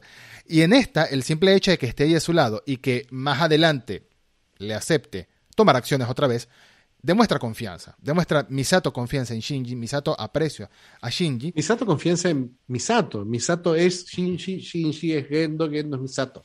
Ese triángulo es imposible de, separar. Mm. Eh, Misato no quiere demostrar ese amor a su hijo, no quiere demostrar ese amor a, a, Shinji porque siente que los pone en peligro, porque siente que los haría más como ella. Y ella tiene un peso de, estar condenada a morir. Es un poco como lo que dice Fuyutsuki cuando lo vemos en ese corte paralelo, que dice, esta rey no funcionaba, esto lo dijiste a propósito, viendo. Y vos quisiste que Shinji sienta lo mismo que vos sentiste cuando perdiste a Yui. Que Shinji perdiera a alguien que amaba, exactamente. Claro, que en un momento vos lo podés leer como para, es crueldad. No, es Gendo desesperado Gendo es un personaje incapaz de comunicarse. Y esta, esto que se puede leer como una crueldad por parte de, como una justificación por parte de Gendo, es un intento de hablar con Shinji, hacerlo pasar por esta situación horrible, es un poco eso, decir, este soy yo, entendé lo que soy yo. Mm. Si no hay forma de que lo entiendas si no vivís lo que viviste, eh, lo que viví yo. Mm. Y um, y un poco también es lo que le pasa a Misato. Misato dice, no quiero que vivan lo que viví yo. Entonces necesito distanciarme, necesito quitarles amor, porque si no, van a terminar como yo. Exactamente. Y, eso obviamente está profundamente equivocada. Hay una...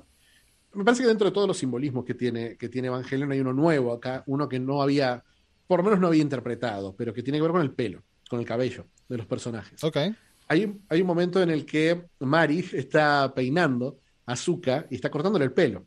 Y le dice, ¿qué está pasando acá con Azuka? Azuka le dice, Azuka, vos no creces de ninguna forma, pero tu pelo sí crece. Hmm. Tu pelo te traiciona. Tu pelo revela que sí estás creciendo. Y yo te lo tengo que cortar. Y te lo voy a cortar.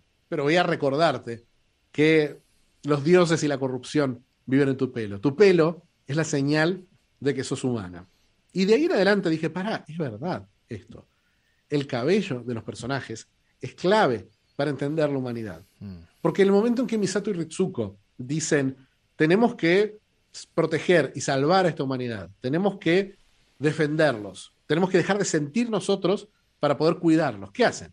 Misato se recoge el pelo y se lo guarda en su gorro de Capitán Harlow. Y Ritsuko se lo corta. Ritsuko, aplica la, la B de vendetta. Porque Ritsuko como todos los siempre que un personaje en Evangelion te dice, vos sentís esto, es porque el mismo personaje está sintiendo eso. Mm. Y cuando Ritsuko la pone en evidencia a Misato, ella misma está en evidencia. Mm. Eh, hay muchas diferencias entre esta Ritsuko y la Ritsuko de la serie, especialmente al final. Pero, pero ahí está, pero creo que en el pelo está. En el pelo está esa, sensación de, bueno, vamos a reprimir lo que sentimos porque es la única forma de proteger a la gente que nos rodea. Mm. Exactamente. Eh, es una parte, aunque Ritsuko está desperdiciada, a mi parecer, o muy dejada de lado, si hay momentos No, no, claves. no la cuarta, la cuarta está un poquito mejor. En la cuarta, exacto. En la cuarta está mejor, pero sí me, me- refería en todo Rebuild. Sí hay momentos claves que eh, marcan muy importante quién es Ritsuko en Rebuild, en Rebuild.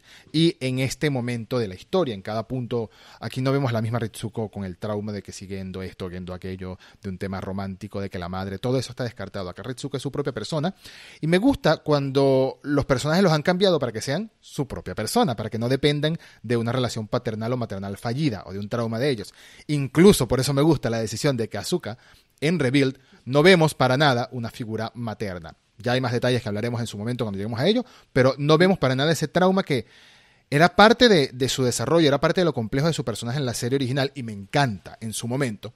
Pero me encanta ver esta otra versión de Asuka, una Asuka que es ella y ya. Sí, es, es ella y no, porque ella Claro. sigue siendo un clon. Bueno, Eh, eso era lo que iba a decir más que- adelante. pero sí. Sí, sí, bueno, pero, pero es, ese es, el, ese es, el- es la, la cosa, es la complejidad de esta azúcar, porque esta azúcar no es la otra azúcar, pero a la vez es la otra azúcar. Mm. Eh, y, y ahí es donde vemos, donde vemos esa, esa, esa doble lectura que hay que hacer de eh, esta historia como la historia contada de nuevo y como, como una continuación de la historia que habíamos visto antes. cada vez más necesario. No, eh, al, al momento de, de haber publicado alguno de los episodios anteriores de Rebuild, bueno, el único de Rebuild, que es el que analizamos 1, 2 y 3, en alguna plataforma, no recuerdo cuál, alguien nos dijo, alguien me dijo directamente que, que la teoría, la teoría del loop no era correcta, que esto es otra cosa, pero claramente después de 3.0 más 1.0, No, bueno, te das cuenta de que es una, es una continuación. Puedes decir que es un loop, puedes decir que es un wherever. Es una continuación a la historia y como bien dijo Fichi, creo que ni- mejor explicación que esta no la he escuchado. Necesitas tener el contexto del anterior para entender algunas situaciones de esta. A juro, a juro y porque sí. Sí, me parece que lo que decís de por ejemplo, tiene que ver con que conocemos al otro Ritsuko. Entonces Claro. entendemos cómo esta nueva Ritsuko conversa con la Ritsuko anterior. Entendemos cómo esta Azuka conversa con la Azuka anterior. Eh, y por eso la escena en la que Azuka y Mari se están yendo a combatir con sus trajes que están hechos de fanservice, básicamente. eh, El bien, momento ¿qué vamos a antes de ponerse los trajes también es mucho fanservice. sí, y dicen, y dicen, bueno, esto es medio ¿Por, fanservice. por qué hay Sí, que son- enfocarla desde sí. el tobillo? Hacia No arriba? tengo la menor idea. No voy a quejarme, Eduardo. Soy un hombre débil, pero es lo que soy. Es Eh, Mari, es Mari. eh, los rebotes en los túneles me parece que son correctos. Eh, Mari, y, y el, el- el momento donde deciden, bueno, vamos a visitar de vuelta a Shinji, donde vemos a Mari. A Mari que lo llama a Shinji el cachorrito, pero El ¿cómo, cómo, le, ¿cómo le identifica? ¿Cómo se relaciona Mari con, con Shinji? De una Como manera si fuera un perro. bastante, sí. Sí. como si fuera un perro, oliéndolo y diciendo, porque, una vez más, los personajes de Evangelion, si te dicen algo, es porque ellos lo sienten de ellos mismos y están tratando de quitar eso. Entonces, si le dice cachorrito, es porque ella es un, un cachorrito. Sí, si le hay gatos dice- y hay. si le dice que hay cu- cuando lo saluda por primera vez. Primero que hay que remarcar, hay que remarcar que esta es la primera interacción que tienen Shinji y Mari después de aquella ocasión en la azotea de la escuela en 2.0, interacción directa, interacción No, de conversación, ¿no? No, ella, ella hace la referencia, pero no, claro, sí, cuando ella. Si Mari es la que la convence de que vaya a salvar a Rey en la segunda película. Cierto, cierto, cierto, cierto. Bueno, pero tenían mucho tiempo sin verse.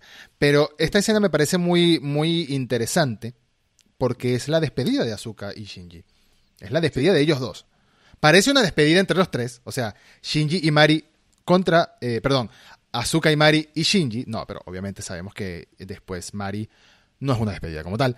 Sin embargo, entre Asuka y Shinji esta es la última interacción y me parece, bueno, la penúltima interacción. Y me parece muy interesante la manera en la que se desarrolla.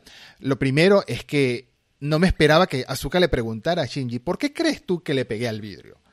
Porque ya hablábamos en la- el episodio anterior de- del, del análisis de Evangelion de ese momento tan marcado en el que Asuka se acerca, ni hola y le das un golpe al vidrio que lo rompe. Bien, bien ahí. No quisiera recibir un golpe de Asuka, ni Shinji tampoco quisiera, estoy seguro de eso. Pero la respuesta de Shinji es que es otro Shinji. Es otro Shinji, es un Shinji maduro, es un Shinji que entiende lo que pasa a su alrededor y las consecuencias de sus actos o de, nus- o de, o de sus, De sus no, actos. no actos. Exacto. Claro. O de sus no actos en este caso. Que es, la- no te salvé ni te maté. Huí. Y por eso es que está molesta con él. Claro, porque no tomó su responsabilidad, porque no no hizo nada. Eh, eh, y ahí está. Cualquiera de las otras dos opciones, Azúcar las hubiera entendido. Si lo hubiera matado, bueno, Exactamente. tenía que matarlo. No Sabía había que- una opción correcta, pero tenía que hacer algo. Pero una de las opciones tenía que tomar. No podía no hacerlas eh, y, y darle el control. Entonces, una de las escenas que más me molestaba, que era el capricho ridículo de Shinji pisando la pirámide, eh, ahora me parece. Ahora me parece claro, claro, está bien, está claro. Es, es, Hideaki Anno lo desprecia a, a Shinji por lo que hizo. Hideaki Anno no lo, no lo ve con una visión romántica por no decidir, por, por decidir soltar y decir, no, bueno, no voy a hacer nada. Eh, Hideaki Anno lo ve como esto fue un acto de cobardía y tu acto de madurez es reconocerlo. Y en ese momento, ya está, ya se terminó. El Shinji adolescente que amaba Azuka y que odiaba a Azuka por lo que hizo, se terminó. Y si se termina el Shinji adolescente, se termina la Azuka adolescente. Sí. Entonces, para Azuka es un final. Y Mari le dice, hiciste las cosas bien. Porque bueno, Mari es Mari. Y ya dijo, bueno, si te terminó la adolescencia, ahora viene la adultez. Y la adultez soy yo, dice Mari. Eh, básicamente. Eh, Adivina quién si- soy. claro. Exacto, porque Chica guapa de senos grandes. Ok. porque son todas eh, chicas guapas de senos. Bueno, Azuka no. Pero, pero sí. Pero Rey es eso. Rey es la infancia. Rey es la, la- la niña. La, no la niña, la madre. Eh, mientras que, que, que- que Shinji ve como un amor imposible y, y platónico casi, que es. eh, que, que tiene esa, esa relación, esa relación particular con los pechos de, de Rey, pero bueno, es Japón. Es Japón. Pero bueno, es así, es lo que es. Eh, pero es eso, es el, el- el- el- niño enamorado de su madre es Shinji con Rei. El adolescente enamorado de sí mismo es Shinji con Azuka. El adulto enamorado de una mujer es Shinji con Mari, como profundizaremos más adelante. Exactamente. Y esto es el final de la escena, o mejor dicho, de la secuencia más calmada de la película, entre comillas, que te da mucho contexto, que hay muchísimo desarrollo de personaje, muchísima evolución. Y aquí Sí. se pone, bueno, este, física cuántica. Y aquí ya empezamos con las locuras, con el lore extraño. Podemos adentrar, un- podemos mencionarlo un poquito de pasada. ¿Qué sucede? Bueno, sucede que eh, la luna negra fue transportada por una pirámide inversa flotante, porque, ¿por qué no? Por parte de, de Gendo y de Fuyutsuki hacia el lugar del segundo impacto, que es en el Polo Sur, porque ahí es donde van a hacer el quinto impacto, el impacto adicional, ¿no? Que es el, el impacto del CGI, le llamo yo, el impacto de la cabeza de Rey en CGI. Sí. Y por supuesto, Wunder, en la nave de Misato, va a impedirlo. Aquí empezamos a ver una s- secuencia épica que me pareció espectacular. No tanto la batalla entre las naves, la batalla entre las naves me pareció un poco turbia, no sé, como a tropezones, pero el descenso de los EVAs, del EVA 02 y del EVA 08, toda esa secuencia, espectacular. Es acción y animación como me encanta. De hecho, ¿sabes a qué me recuerda toda esa secuencia? Me recuerda a Gundam. Específicamente a Gundam Iron Blooded Orphans. ¿Por qué? Porque sé que no la has visto, pero no, sin entrar en spoilers ni siquiera, sino que mientras la- las otras Gundam son más rayos láseres, rayos láser, espadas láser, hachas con cosas de láser, es como más ciencia ficción Star Warsiana, por así decirlo. Es una palabra horrible, pero por así decirlo. Iron Blooded Orphans tiene una característica que es que en las batallas son metal contra metal. Es un palo de hierro gigante que le bate la cabeza a otro Gundam. Son disparos con balas, balas. Y esto, el, el, el EVA 02, con esta mochila llena de misiles y toda esta batalla, se me sintió muy Gundam, se me sintió muy, muy mecha. Y me gustó este guiño a lo mecha que uno en parte a veces esperaba ver en Evangelion. Sí, yo, mira, yo creo que la batalla de Azuka en End of Evangelion no, no se compara con esa sensación de mecha, de kaiju. A ver, yo sentí los mechas con, con Azuka en End of Eva, sentí los kaijus con, con Mari al principio de esta película, sentí el surrealismo eh, psicodélico eh, con la, la primera de End of Eva. Acá yo lo siento como un bullet hell. eh, esta- Sí, básicamente. este Básicamente. combate, a este combate con, la, con esa, esa especie de, de taladro que se arma con todos estos Evas clonados y las explosiones. ¿Sabes qué? No siento, no tengo una sensación real de peligro. Eh, siento que hay un montón de cosas en juego dando vueltas, pero siento que no les va a pasar nada. Siento que recién en el momento que caen al planeta, eh, que caen a la, la pirámide y empiezan a pelear contra esos Evas de mierda. ¿Cómo se llaman esos que son? Esos Que eran unas una manitos. Ah, como unas X. Una mosquita con, con un brazo y con el cuchillo que son insoportables. Son muy, son muy y que divertidos. Mari al se los intentó tiempo. sacar de encima. Pero están, están muy bien.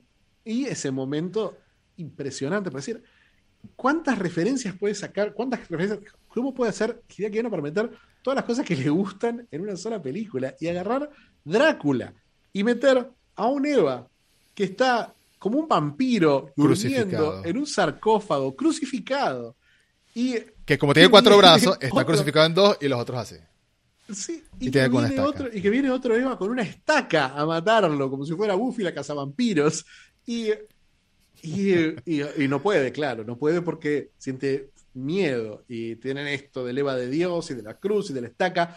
No voy a tratar de procesar todos los simbolismos, creo que ahí sí vamos a tener que irnos a Reddit, será en otro momento. Sí. Pero, pero sí me parece que tiene una potencia casi toda esta secuencia, con, con- con esta saturación de imágenes, de colores, de luces, de explosiones, de sonido. Eh, siento que sí es, sí es completamente efectiva. Me parece. El Bullet Hell lo sentí como, bueno, no entiendo lo que está pasando. ahora. Sí, sí. pero fue- en el momento en que. Vamos a aprovechar que ahora sí en tenemos bajan, dinero. En el momento que aterrizan y, y que tenemos esa, esa azúcar desesperada tratando de, de matarlo y que revelamos que es algo que es algo que realmente no me esperaba. Pero tiene toda la lógica. El parche. Es decir, claro, eso es el parche. Y cuando se saque el inhibidor, cuando vemos el mismo Ay, inhibidor de la esa, aldea esa parte es durísima. es durísimo Visualmente es difícil de ver. Es difícil de ver. Pero qué, qué- qué efectivo que es, qué buena que es. Eso, qué, qué sorpresa. Eh, este, este último, esta última forma del Eva y de darse cuenta que, que la Shikinami, eh, la, la, mm, Shikinami, Shikinami original, Taipo. Mm, Ajá. Shikinami Type original está dentro del Eva, del Eva 13. Ah. No sé, ahí, ahí es donde dije, voy, a- voy a ver a Reddit, pero dije, ¿sabes qué? Después no. Mejor le pregunto a Edu. ¿Cómo interpretó eso? De que, ¿Quién es la Shikinami original? ¿De dónde sale? De la misma forma que Ayanami nace de Yui. ¿De dónde sale la Shikinami original? Tiene ¿Por que qué ser- es el EVA 13? Tiene que ser alguien parte del equipo europeo de desarrollo. No creo que haya necesidad de buscarle Ah, una eso no es una explicación. explicación interesante. No, pero- pero es que no creo que haya necesidad de buscarle. O sea, hay un, hay un modelo original, hay, hay una base de la que parte el clon, hay una, Mm. eh, ¿no? El, el- el- el origen, como es Yui en el caso de Ayanami. Acá hay una de Azuka, pero no tenemos por qué saber quién es. Yo, yo no me lo tomé como que es algo, un misterio que necesito revelar. Ah, no, no, no, no, creo que no, creo que no. Creo que eso sí es una, una forma, una forma errónea de verlo. Pero nomás pero quería Ahora, ver ¿por si qué está dentro del EVA una 13? teoría al respecto. Sí es una buena pregunta, pero no tengo idea. Yo, eh, a ver, sin procesarlo mucho, yo sí siento que tiene que ver con eso que hablamos antes. Con no, no, no, por favor. No, Eh, con, esa idea, con esa idea del loop. Después vamos a buscarlo en Reddit a ver si alguien lo desculó. Pero sí creo que tiene que ver con esa idea del loop y con esa diferencia entre Langley y, y Y Shikinami. Eh, Sí. No, entre, O para, no, esta, esta es- Soryu. Es Soryu la que, entonces, Soryu la que no es. Soryu Azuka Langley y esta es Shikinami Azuka Langley, ¿no? Ah, ok, ok. Entonces Soryu y, y Shikinami, ahí veremos cuál es la diferencia. Hay algo, hay algo con los barcos. Hay algo con los barcos porque tenemos todas, todos los barcos todo el tiempo en la. Los, ¿cómo se llama? Los portaaviones que, Que van flotando que con, son- con el, Claro, con el que son los nombres de los personajes porque está ahí, está ahí Sí. el Shikinami y está ahí el Ayanami. Sí, Eh, así que est- estar están. estar, pero, pero, pero están, está, está toda esa cuestión, Lilith, los Evas, las lanzas, la luna negra que se convierte en una lanza. Dos y- lanzas. Se convierten en dos lanzas. dos lanzas. Que las hacen. lanzas. ¿Cómo las hacen? Y después bueno, mira. lanzas. Pero ¿cómo las hacen? Estas dos lanzas aparte de la luna negra. Bueno, es un proceso bastante fácil. Mira, tiene mucha lógica. A ver, Salen por favor. cuatro naves gigantes y le salen alas blancas. Y eso hace que un gran asteroide se convierta en dos lanzas. Tiene todo el sentido del mundo. Pero son seis lanzas, ¿no? O sea, son las dos lanzas más las cuatro lanzas que representan las naves. No, las cuatro lanzas. de seis lanzas. Las cuatro lanzas, eh, perdón, las cuatro lanzas. Las cuatro naves lo que representan es una especie de, de, mm, de Lilith nueva. O sea, como una especie de, de lo que sería el segundo impacto. Por eso le salen esas mismas alas. De Adam nuevo, perdón, de Alan nuevo. Claro, Por eso le salen son, esas son mismas alas. impactos. Lo que pasa es que hay una, hay una idea del, del 4, el número 4, Sí. dentro de la serie, ¿no? Porque tenemos cuatro Childs. Tenemos Sí. a Yanami, tenemos a Azuka, tenemos a, a Shinji, tenemos a Mari. Cuatro Childs. Hay cuatro naves, hay cuatro impactos, Mm. hay cuatro jinetes del apocalipsis, que son lo que están representando las naves y lo que al menos representan los, los- los niños, ¿no? Cada uno de los Mm. Sí, sí. Eh, cuando Mari absorbe Evas, ¿cuántos absorbe? Cuando Mari absorbe Evas, absorbe tres. No. Y ella sería el cuarto. Ella es el 8, Ajá. absorbe al 9, al 10, al 11 y al Y al 12. 12. Ese obviamente no lo puede absorber. Pero el último que absorbe es el de Kaboru. Entonces Claro. son el 9, 10, 11 y 12. Absorber es una palabra bonita, porque ¿Cómo? se los comió. Sí, bueno. Está muy bien. No, me gustó, me gustó. sutiles. Me gustó Pero son cuatro. Son Sí. cuatro. Hay- Hay, una, hay un simbolismo en estos cuatro que son, y tenemos los cuatro, las cuatro naves son cuatro lanzas, porque habla de seis lanzas. Eh, Habla de que existen seis lanzas. Las cuatro son las cuatro que quedan clavadas, que son los, las que se hacen las, las, las alas, y las otras dos que son las que llevan encima, el EVA 1 y el EVA 13, que Pero- son Longinus y Cassius. Al final lo que necesitaba Gendo era este, las, dos, las dos lanzas principales esas que había creado de la luna. La lanza de Longinos, la lanza de Cassius, introducirla en la Gauf, la puerta de Gauf Sí, esta, y luego arrojar al EVA 13, que adentro tuviera un ángel. Eso era muy importante, que adentro tenía que tener un Siempre ángel. está, siempre está eso, siempre está el, el- el contacto entre el Lilim y el ángel. Eso es, eso es parte de, y que es lo que, En este caso el ángel es azúcar, obviamente. El ángel es azul. Claro, por eso necesitaba el ángel. Ajá. Porque eso, eso era lo que faltó siempre. Sie- nunca hubo un ángel a- a- en esta película. Mm. Eh, el, el ángel, solamente el ángel se lo tenía que sacar a azúcar de alguna manera. Que ahí está el plan de, el plan de Gendo, que es el plan de Sile, pero siempre la diferencia entre el plan de Sile y el plan de Gendo es Gendo. Mm. Es que Gendo va a ser el centro. Y ahí está. Y ahí aparece por fin Gendo en una escena bastante Súper, violenta, ¿no? súper creepy. Súper creepy. Súper creepy. Súper creepy. Primero, me encanta, me fascina que lo primero que hace Gendo al voltearse y al empezar a hablar con, con Misato, Ritsuko, sin preguntar, sin decir hola, sin nada, le mete un tiro en la cabeza. La amo. De La amo, una. la amo, la amo. Aquí, no hay que tomar está. riesgos, aquí no hay que Una dejar vez que. más, Ajá. es imposible leer las películas sin leer la serie. Sí. Porque la Ritsuko de la serie no, No se pudo no se atreve, No no, pudo matar a Gendo. Y esta no, ni siquiera habla. Nada. Esta dice, ¿sabes qué? Fuera, Gendo. Tú, Eh, como espectador, uno como espectador, no tiene ni idea que está Ritsuko ahí. Hasta que escuchas el pan No. Y voltean. claro. Y tú, ¡epa! ¿Quién fue? Claro, wow, Misato, qué bien. No, que Misato va a matar a alguien. Misato, si no pudo apretar el botón con Shinji, va a matar a, a Gendo. Y no le mete uno, le me mete varios encanta- tiros. Es varios. Y me encanta que Gendo, que, que Gendo siempre tuvo. Sí, Gendo siempre, siempre lo caracterizamos con qué? Lo caracterizamos con protecciones. Nunca vemos la cara completa de Gendo. Siempre es Gendo con las manos sobre la cara. Ese es un clásico de Gendo. Los anteojos de Gendo, que son un, un motivo visual que todo el tiempo tenemos la obsesión de Rey con los anteojos de Gendo. Y, eh, Los y- y guantes, bueno, en dado el- caso, para protegerse la los mano. guantes, o sea, cada uno, cada uno de, estos, de, estas, de estas protecciones eh, de Gendo. Y en este caso, en el momento en que le disparas a Gendo y lo dejas sin nada, ¿qué tiene? Sigue teniendo esa falta de humanidad, esa llave de Nabucodonosor, que es esta, esta especie de, de símbolo del infinito, esta cruz que tiene sobre, sobre la cara. ¿Sí? Eh, ah, y los auriculares, por supuesto. Que eso lo vemos más adelante, ¿no? Pero Gendo siempre usó esos auriculares como una protección del mundo. También. Y entonces siempre es Gendo tratando de protegerse y la llave es la última protección, que aunque le dispares va a seguir teniéndola. La llave Ahí fue una de las grandes diferencias en la primera película con la serie original, ¿no? Que cuando Kaji, en la segunda película de hecho, cuando Kaji le lleva em, un maletín, que en la película, en la serie original estaba el embrión de Adam, o de Adán, Sí. eh, aquí estaba la famosa llave de, de Nabucodonosor, y aparentemente se la introduce en la cabeza y obtiene superpoderes. Porque es eso, se la introduce en la cabeza, supongo, pierde los ojos. Siempre tiene que, siempre tiene que ver con esa, esa sensación de Gendo de la deidad, o sea, de, Sí. de ser más que humano, eh, de trascender la humanidad. Eh, y lo mismo, cumple la misma función, porque la mano de Adam, eh, o siempre el plan de Gendo es el mismo, en la serie, en las, Ujú. en las películas. Y después tenemos esa escena que para mí es la peor escena de la película, pero mm, me gustaría saber qué opinás vos ¿Cuál? de estas dos mujeres, eh, Sakura y Midori, apuntando Terrible. a Shinji y a Misato y diciendo, no quiero que te subas a Leva, yo tampoco, pero por otras razones. Terrible. Sí, esa parte no me gustó, sobre todo porque son dos personajes que entiendo lo que estaban haciendo con la chica esta, la piloto, que se me olvidó el nombre. Midori, me dijiste. Sí. Eh, entiendo Midori, lo que estaban Midori, haciendo con ella. Entiendo lo que estaban ¿Entendés? Ay, eh, Entiendo que con el ella otro día- hasta antes, ¿no? Hasta antes. Me refiero, eh, la única chica de la tripulación que no termina de aceptar, o sea, que, eh, que, mejor dicho, que manifiesta su rencor realmente ante Shinji, porque mi- si bien hay otros que aceptan lo que hizo Shinji, lo entienden, hay otros que tienen rencor, pero entienden, o mejor dicho, obedecen la voluntad de Misato que les dice, esto es mi responsabilidad, no de él. Ella no. Ella es la rencorosa, eh, un poco más explosiva, un poco más... eh, Sí, sí, impulsiva. Tiene su rencor y no puede controlar su rencor. Entonces yo entiendo lo que están haciendo con este personaje, pero no entiendo ese último momento. ese último momento del disparo. Eh, el otro día, el otro día un, un Dastier, que es un, un chico que escribe, no sé si vos lo seguís, es un tuitero que escribe sobre, sobre anime que es, es fantástico. Realmente, realmente, yo sigo mucha gente que escribe sobre anime, pero ninguno como Dastier 92, creo que es el, el Nick, eh, es, es buenísimo lo que escribe y tiró una cosa como, bueno, ¿qué opinan de Sakura?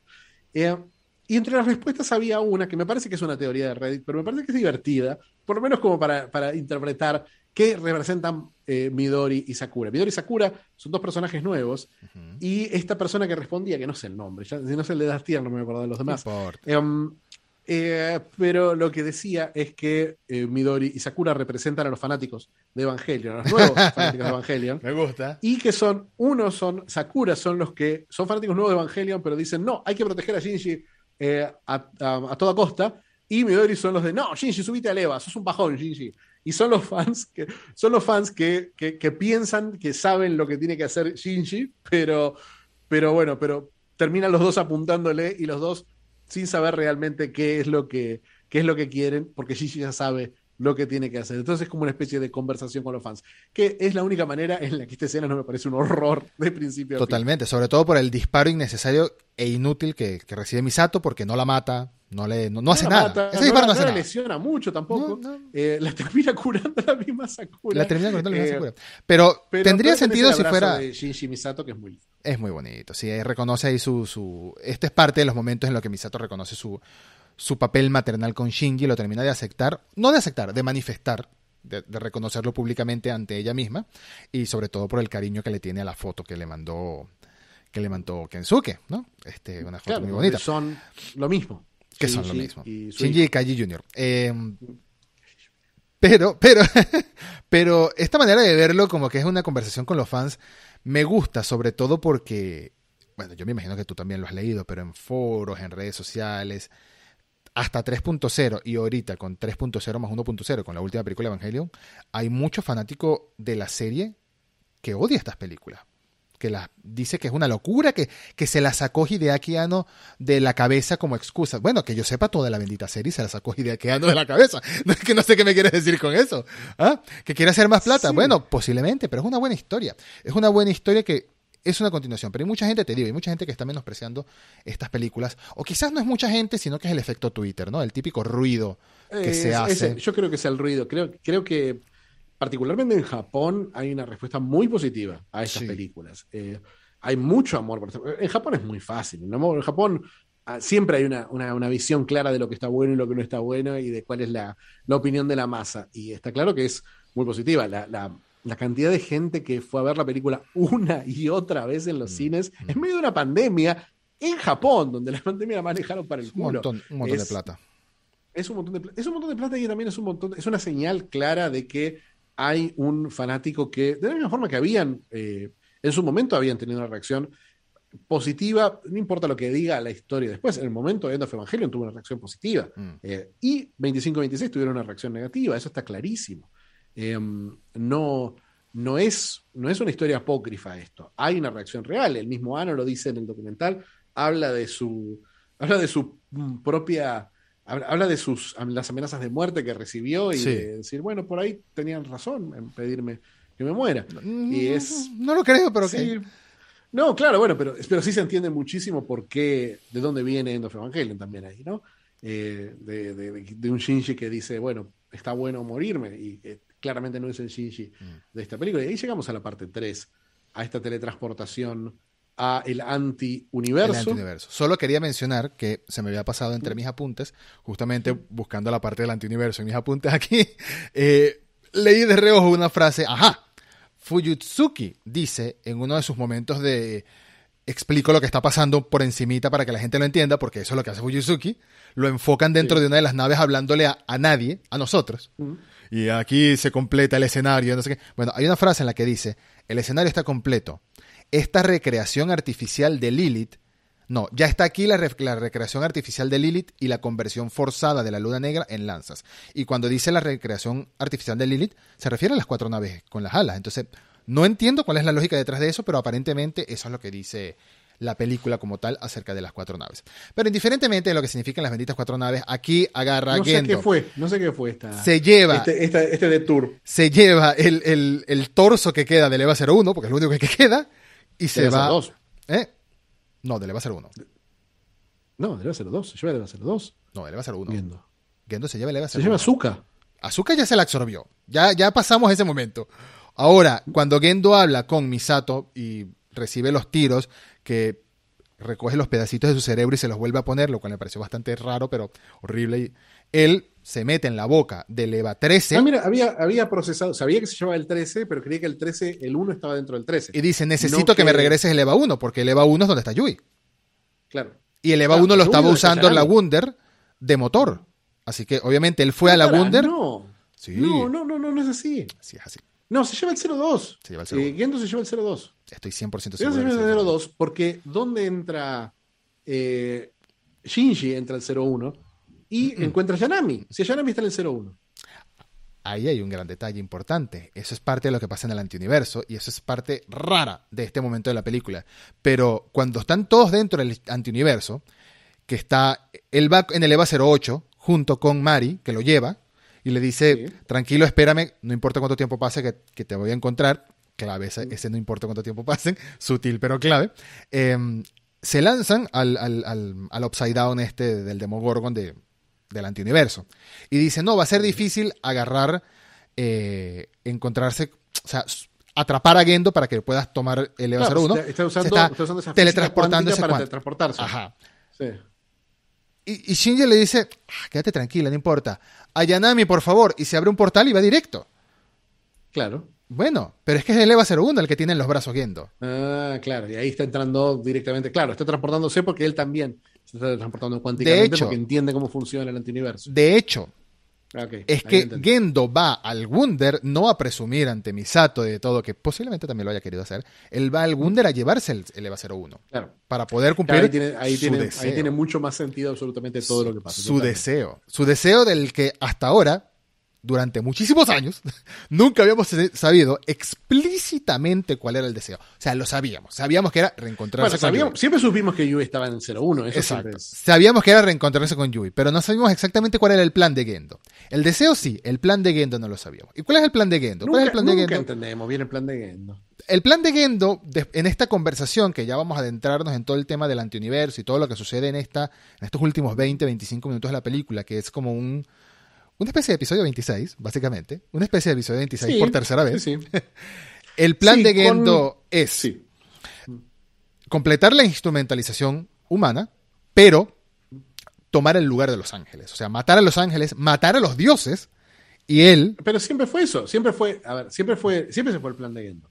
El, el plan de Sile siempre es eh, cumplir el rol de decir, bueno, vamos a hacer la implementación humana y vamos a, se asume, volver a este, a este loop. Mientras que el plan de Gendo siempre fue, todo, eh, vamos a hacer todo eso mismo, pero el centro de eso voy a ser yo. Exacto. Eh, y eso siempre fue. En Enofeba también es lo mismo el plan de Mataré a los dioses y haré que se unan con la humanidad. Y sacrificando Sí. a los ángeles, consumaré la instrumentalización. Ok, esas Sí. palabras complejas quieren decir, quiero ser yo la nueva deidad para poder revivir a Yui. O traerla de vuelta. Claro. No sé si revivir es la palabra correcta, pero traerla de Ahí vuelta. donde vemos, ahí es donde vemos, ¿cómo se llama? El, el objeto Gólgota. El objeto que es lo que vemos Sí, que es una, flotando un ahí, palo ahí raro. El palo raro con el que se puede recrear el universo. El palo raro no interesa- que hace realidad la imaginación de las personas. O sea, que pueden hacer real lo que imaginas. Claro, el único lugar donde el destino puede cambiar. Mm. Entonces, ellos lo que están, donde están compitiendo, que, que, ¿cómo se llama? Combatiendo, Sí. es un universo virtual que está creado por el LSL, porque ellos no pueden ver lo que pasa en el antiuniverso. El antiuniverso no tienen forma de percibirlo. Entonces, Eso- eso ellos es están importante. flotando en el LSL. Ellos están flotando en el LSL porque están dentro del EVA 1 y del EVA 13 siempre. O sea, él, Shinji, entrando por este lado de Yanami. Está en el EVA 01. Eh, Gendo vimos que viajó en el EVA 13, pero los dos están flotando en el SL. Entonces, eso, esta- todas estas cosas que pasan no están pasando en la realidad, sino que es el antiuniverso representando lo que está pasando en, un antiuniverso que ellos no pueden percibir a través de este universo virtual. Dándole una forma, una- dándole una forma física y comprensible para que ellos analicen lo que está pasando. Pero no es es un física, poquito, nunca es física. No es física, exacto. Comprensible, creo que es la palabra. Es un poco, es, es un poco es un poco Lovecraftiano al mismo tiempo. ¿En qué sentido? En que siempre se ha hablado... No. Eh, eh, eh, escucha, lo que me recuerda... Philip no es Lovecraftiano. será, no con No es Lovecraftiano, pero me recuerda a la idea de, de un horror cósmico en, en, el, en el sentido de que es algo que siempre te presentan al, al universo Lovecraftiano como algo que si ves te explota la cabeza literalmente, que no lo puedes asimilar. Bueno, esto es como Claro. que dándole una forma comprensible para poderlo digerir, que es lo mismo que pasa en, en Dogma con Alanis Morissette, que si abre la boca le explota la... Dios le abre la boca. Habla... No fue, me fui a... Kevin- he estado viendo películas de Kevin Smith, perdón, tengo las referencias Sí, muy sí, frescas. sí, sí, Pasamos de Lovecraft a Kevin Smith. Fue un salto muy radical Dos variantes de la lo que quería decir, lo que, que- lo que quería decir, que me encanta de toda esta secuencia, a nivel visual, a nivel de cómo te lo cuentan, son los dos Eva peleando en escenarios que ya conocemos, llámese el salón Sí. de clase, llámese la sala comedor de Misato, De Misato. llámese Tokio 3.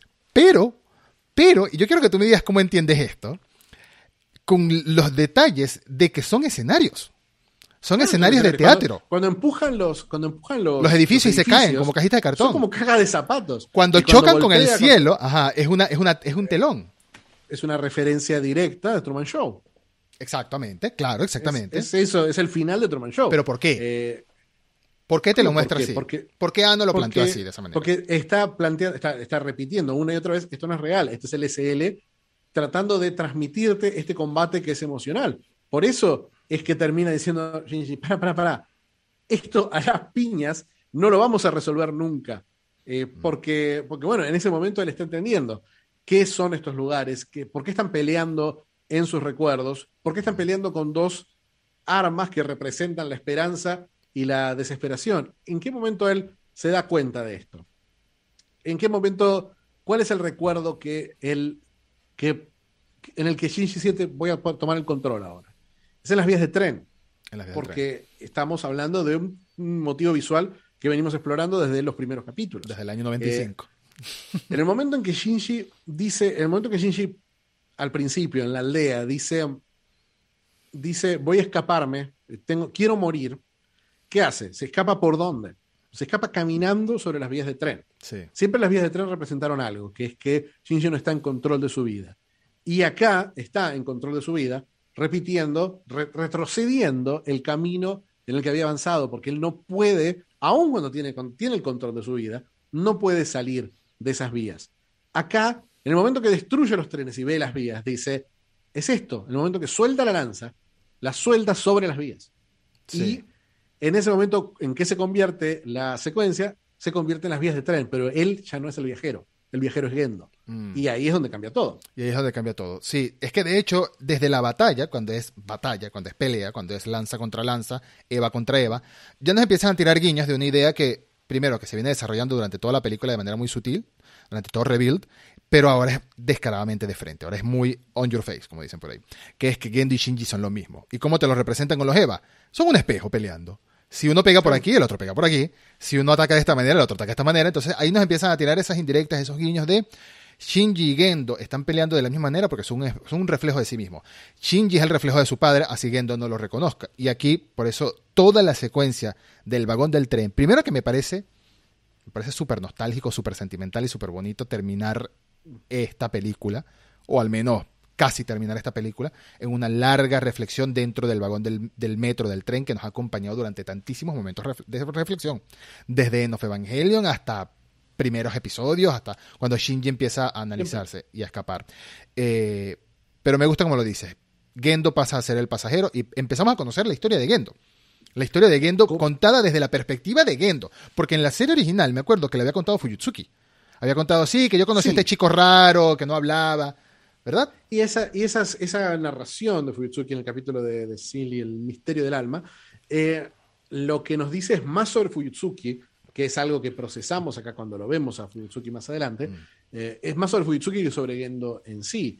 Porque ¿qué nos está diciendo toda esta secuencia? Nos está diciendo que la esperanza que representa esta nueva Evangelion y la desesperación Sí. que representaban las otras Evangelion, o End of Evangelion en particular, son lo mismo. Eh, Cassius y Longinus son iguales porque son lo mismo.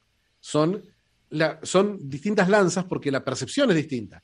Cassius es Cassius cuando la agarra. Cassius y Longinus son idénticas en el momento que las agarra Kaworu. Porque Kaworu no es humano. Kaworu no, no, Kaoru se da cuenta que hay una sola emoción que puede expresar. Mm. Mientras que Shinji, cuando la agarra, se convierte en Cassius porque es esperanza. Claro. Esperanza, desesperación. Son los dos extremos de la misma emoción. Ujú. Y ahí es donde podemos empezar a procesar a Gendo, porque en el momento en que Shinji suelta la lanza, dice, hay otra emoción. Ujú. Porque en ese mismo momento, en simultáneo, ¿qué están haciendo?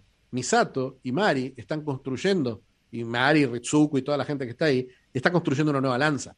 Una lanza que no tiene que ver con estas emociones primitivas, sino que tiene que ver con algo humano, Esperanza. puro y propio. Esperanza. No, esperanza es Cassius. Esperanza y desesperación son dos cosas. La humanidad no Claro, con perdón. Lo que pasa es que me acordé que en esa, en esa conversación, en ese breve momento en el que van a hablar, eh, en que nos, nos muestran a Misato y a Ritsuko hablando acerca de la lanza que van a crear, dicen que ellos no han decidido elegir, el- ellos, no- ellos han decidido no elegir el camino de Cele, que es la unificación, la reconstrucción, etcétera, o reemplazar a Los Ángeles, que es lo que quiere eh, Gendo, sino que van a elegir la esperanza, un mundo en el que la humanidad y la esperanza triunfen sobre el poder de los dioses, porque es lo más humano que pueden hacer. Por eso pensé que... Sí. Ahora, la, la explicación de la lanza, la nueva lanza, ¿qué sería? ¿Qué, es, qué representa esa nueva lanza? Me parece que es lo mismo que ¿La estamos- voluntad? que están- ¿La voluntad humana? eh, ¿Y qué, qué significa Will? Eh, eh, Es una ballena que hay que liberar. No, es voluntad. Will es voluntad. Claro, pero escrito como Wire, no, sí, sí, entiende. Claro, es un, es un anglicismo. Es Ah, un, ¿Estás es un que liberen a Willy? Es Sí. imposible hablar con vos, Eduardo. Es que voy a sacar los auriculares, me voy a mi casa. Pero Estoy no estás en tu estoy mi cama. Sí. Increíble, increíble. Perdón, perdón, mi, mi cabeza funciona de manera extraña a veces. Eh, sí, Sí, sí, sí, sí. em, Es así, es, es, Esta- un poco como Shinji. Es- es como una- hay, una, hay una inseguridad que te pone que cuando, cuando estás, cuando tenés tus teorías y estás incómodo, te empezás con chistes que son, son buenos. Particulares. Son buenos, a veces. son, son absolutamente terribles. Hay- Pero, Mira, pero bueno, hay, una, te, dieron, te dieron el escape que necesitabas. Ahí estás, ahí pudiste escapar. hay una manera, hay una escena, o mejor dicho, una, un, un tema que quería hablar contigo y estaba esperando, bueno, entre muchas otras cosas, estaba esperando el momento, y no sé si es el momento ahora, porque estamos hablando de Gendo, pero es que quiero, quiero encontrar el momento en el que conversemos específicamente relacionado al pasado de Gendo. No, pero es que estamos hablando del pasado de Gendo. Hay alguien que aparece en esos flashbacks de Gendo, ¿verdad? Para mí, mira, para mí es tan ambiguo dentro de la película, tan un guiño, que no tiene mucho sentido hablarlo, porque si, si tuviera más sentido, o sea, el momento, eh, eso pasa y pasa el momento en que Mari la va a visitar a Fuyutsuki Sí. y hablan de esta idea, volvemos a hablar del tema de la esperanza, ¿qué dice Fuyutsuki? Dice la esperanza es una enfermedad. Mm. Eh, y hablando de, de Yui, y la llama eh, a, a Mari, la llama María Iscariot. María Iscariote. ¿Qué, qué es? ¿Qué significa ese nombre? Como Judas Iscariot. No, ¿Traidor? ¿No? como Judas Iscariot y como María Magdalena. Ah, es un, buena, es un híbrido entonces, es una mezcla de las dos. Es un híbrido, es un híbrido entre los dos. Hay Mm, una, entiendo. hay una, una idea. Si, si ella es la que ama y la que traiciona, si ella es la esperanza y la desesperación. Ahí tenemos un rol más claro de Mary, de, de- de Mari en la vida de Shinji. Eh, ella es las dos cosas a la vez. Las dos lanzas son partes inseparables de la misma emoción. Sí, entiendo, entiendo. Eso puede ser simbólicamente. Narrativamente, no tengo la menor idea. No tengo la menor idea porque cronológicamente no da. Mari siempre hablamos de que canónicamente tiene 16 años. Pero, ¿qué hace en la universidad con Fuyutsuki y con Yui? Eh, Quizás no la tiene vemos que 16 aparece. años. Esta, esta cuestión, esta teoría tiene que ver con la foto en la que aparece, eh, Mm. en la que aparece Mari, que no es la misma foto en, eh, en, la, en la película anterior. No, es otra foto. Fuyutsuki tiene muchas Claro. fotos guardadas, el, el viejito. En las que son siempre está el mismo plano de Yui, pero, Sí. pero siempre es otra gente la que está alrededor. Pero, pero sí está, sí está esa, toda esa historia de, de Mari, que tiene que ver con qué? Con el manga, que el manga, el manga no es canónico, y el mismo Sadamoto, eh, el autor del manga, pero el manga no es canónico por dos razones. Primero, porque efectivamente no es canónico. Dicen que no es canónico. Son, es una versión, una mirada de Sadamoto en la que Hideaki Anno no tiene nada que ver. Sadamoto lo hizo por su cuenta, y si Evangelion es una historia de Hideaki Anno, obviamente lo que piense Sadamoto de los personajes, has leído el manga, sabes que el manga, si el, si el anime tiene fanservice, el manga es un festival del fanservice. A Sadamoto le encanta. Sadamoto es el diseñador de Gunbuster, obviamente le va a encantar el fanservice. Eh, entonces, siempre hace sus cuestiones. Me parece que este es Ano diciendo, ¿sabes qué? Tu idea re loca, que ni siquiera era canónica para el manga, porque ese es el último capítulo del manga, donde, donde mm. Mari eh, la, cuenta su historia como una compañera de, de, universidad. Dije, ¿sabes qué? Vamos a poner a tu Mari acá y ver qué pasa, porque total, es todo lo mismo. Me parece que no hay una, no hay una lectura narrativa de ese, de ese rol de Mari. Pero no sé si tenés alguna interpretación vos. Yo tengo una interpretación no filosófica, no como significado, sino como explicación, ¿no? Dentro del lore de, de Evangelio, me refiero. No, no, no algo más allá. Y para mí hay dos momentos en el que se ve que Mari formaba parte de esa universidad. El primero es la foto que tiene Fuyutsuki, que obviamente Mari eh, le dice a Fuyutsuki, Fuyutsuki Sensei. El hecho de que Mari siempre que habla, sobre todo en esta película, sobre todo siempre que habla de Gendo, eh, se refiere a él como Gendo. Y a veces como Gendo-kun, con el honorífico kun, que es cuando es un, en Japón es cuando es un igual o menor que tú, dependiendo del caso, si eres mujer o hombre. Hay, mucho, hay muchos asterisquitos al lado de eso, pero en este caso concreto es una persona de tu edad que le tienes confianza y eh, esto igual en edad y en rango o menor. Y la, la segunda parte es cuando en los en los flashbacks de, de, reflexión de Gendo recordando que se ven estos momentos boceteados a mano que nos recuerdan tanto al episodio 25 y 26, etc. Eh, hay un momento en el que Gendo está en un escritorio y está Mari claramente con él. Está una chica con lentes que llega a Fujitsuki. Es una escena que pasa rapidísimo, pero entonces está Mari. Entonces, para mí, lo vemos. para mí puede que sencillamente. También, pero también lo vemos, pero no, pero está bastante claro en el momento que la que le presenta a Gendo a Yui eh, es Mari. Sí. O sea, eso lo vemos. Entonces, sencillamente Mari podría ser otra víctima de, entre comillas, la maldición de los Eva. Ella participó en los experimentos del desarrollo de los Eva y se quedó con 18 y 19 años de no, edad. pero eso es todo una... Pero ella no tiene 18 19 años, ella tiene 16. Eh, dicen literalmente que tiene 16. Sí. Mm. Bueno, al final creo que me voy a quedar con tu teoría, que no tiene importancia. Es un, es un guiño y ya. No tiene por qué tener importancia, mejor dicho. No tiene por qué tener importancia me parece que no solamente no tiene importancia, sino que, complica las cosas de una forma que, no tiene, hace que el final no tenga sentido. Eh, no sé, me parece, me parece que es raro, me parece que es raro, eh, me parece que también no tiene, no no tiene razón para estar ahí, eh, no sé hasta qué punto puede ser que ella sea un clon también, pero también me queda colgado de quién es, es clon Azuka. me parece que narrativamente quedan cosas quedan cosas colgadas, no sé si porque las quiere desarrollar después, mm. en esa película imaginaria de los 14 años del tiempo perdido. Puede ser. Eh, o, por qué, pero sí no, no me parece que, sume la interpretación de la película porque no, no hay no, no hay conexión, no hay conexión, no hay, no hay una explicación, no hay una. Mm. Me parece, mira, hay una. Hay una cosa que la habíamos hablado antes, pero para mí es, es importante reiterarla acá, que para mí Ano nunca quiso dar un puzzle al espectador. Esto no es Lost. Esto no es mm. adivinar cómo va a terminar eh, y resolver el misterio. Hay cosas que son misterios reales, que son la función de cine, eh, especialmente la serie, el plan de Gendo. Eh, hay cosas que son ambiguas porque están libres a la interpretación, como qué sé yo, el final de End of Evangelion mm. está claramente libre a la interpretación, pero hay una. No, no hay una, explicación clara porque no, no te está diciendo resolver qué es lo que pasó acá. No, hay, no es que hay una explicación definitiva, mm. sino que hay una interpretación que tiene que ver con tu propia experiencia de verlo. Ese es el sentido de la ambigüedad. Y hay cosas que sí son sutiles, pero que sí tienen una respuesta clara, cosas que están medio guardadas con, especialmente con respecto a la relación entre los personajes. Y hay cosas que son simbólicas, poéticas, que buscan reforzar un significado a través de una cuestión indirecta, pero nunca hay pistas para descifrar o para interpretar una solución, entre comillas, correcta eh, de, Evangelion. Eh, no, es que, no es que está el misterio y uno lo tiene que descubrir y tiene una respuesta definitiva. Entonces, me parece que ese tipo de cosas son, no sé si son, no sé si son errores, no sé si son, no creo que sean errores, porque no estás siete años haciendo una película eh, si vas a, vas a hacer cosas porque sí. me parece que todo tiene un sentido. No sé, no sé cuál es, pero sí sé que algo que no está conectado al resto de las cosas de la película quizás no esté, no sea importante. No está en las prioridades. Y también creo que está claro en algo que tú dijiste al principio de este episodio en concreto al respecto de Mari. Y es que Mari es un personaje con muy poca información que tenemos muy poca información al respecto de ella y es adrede completamente. Es adrede y es porque tiene que ser así. Así que una vez que lo entendemos y una vez que lo aceptamos, que Eduardo deja de, entrar en su cabeza a pensar en quién fue Mari y por qué.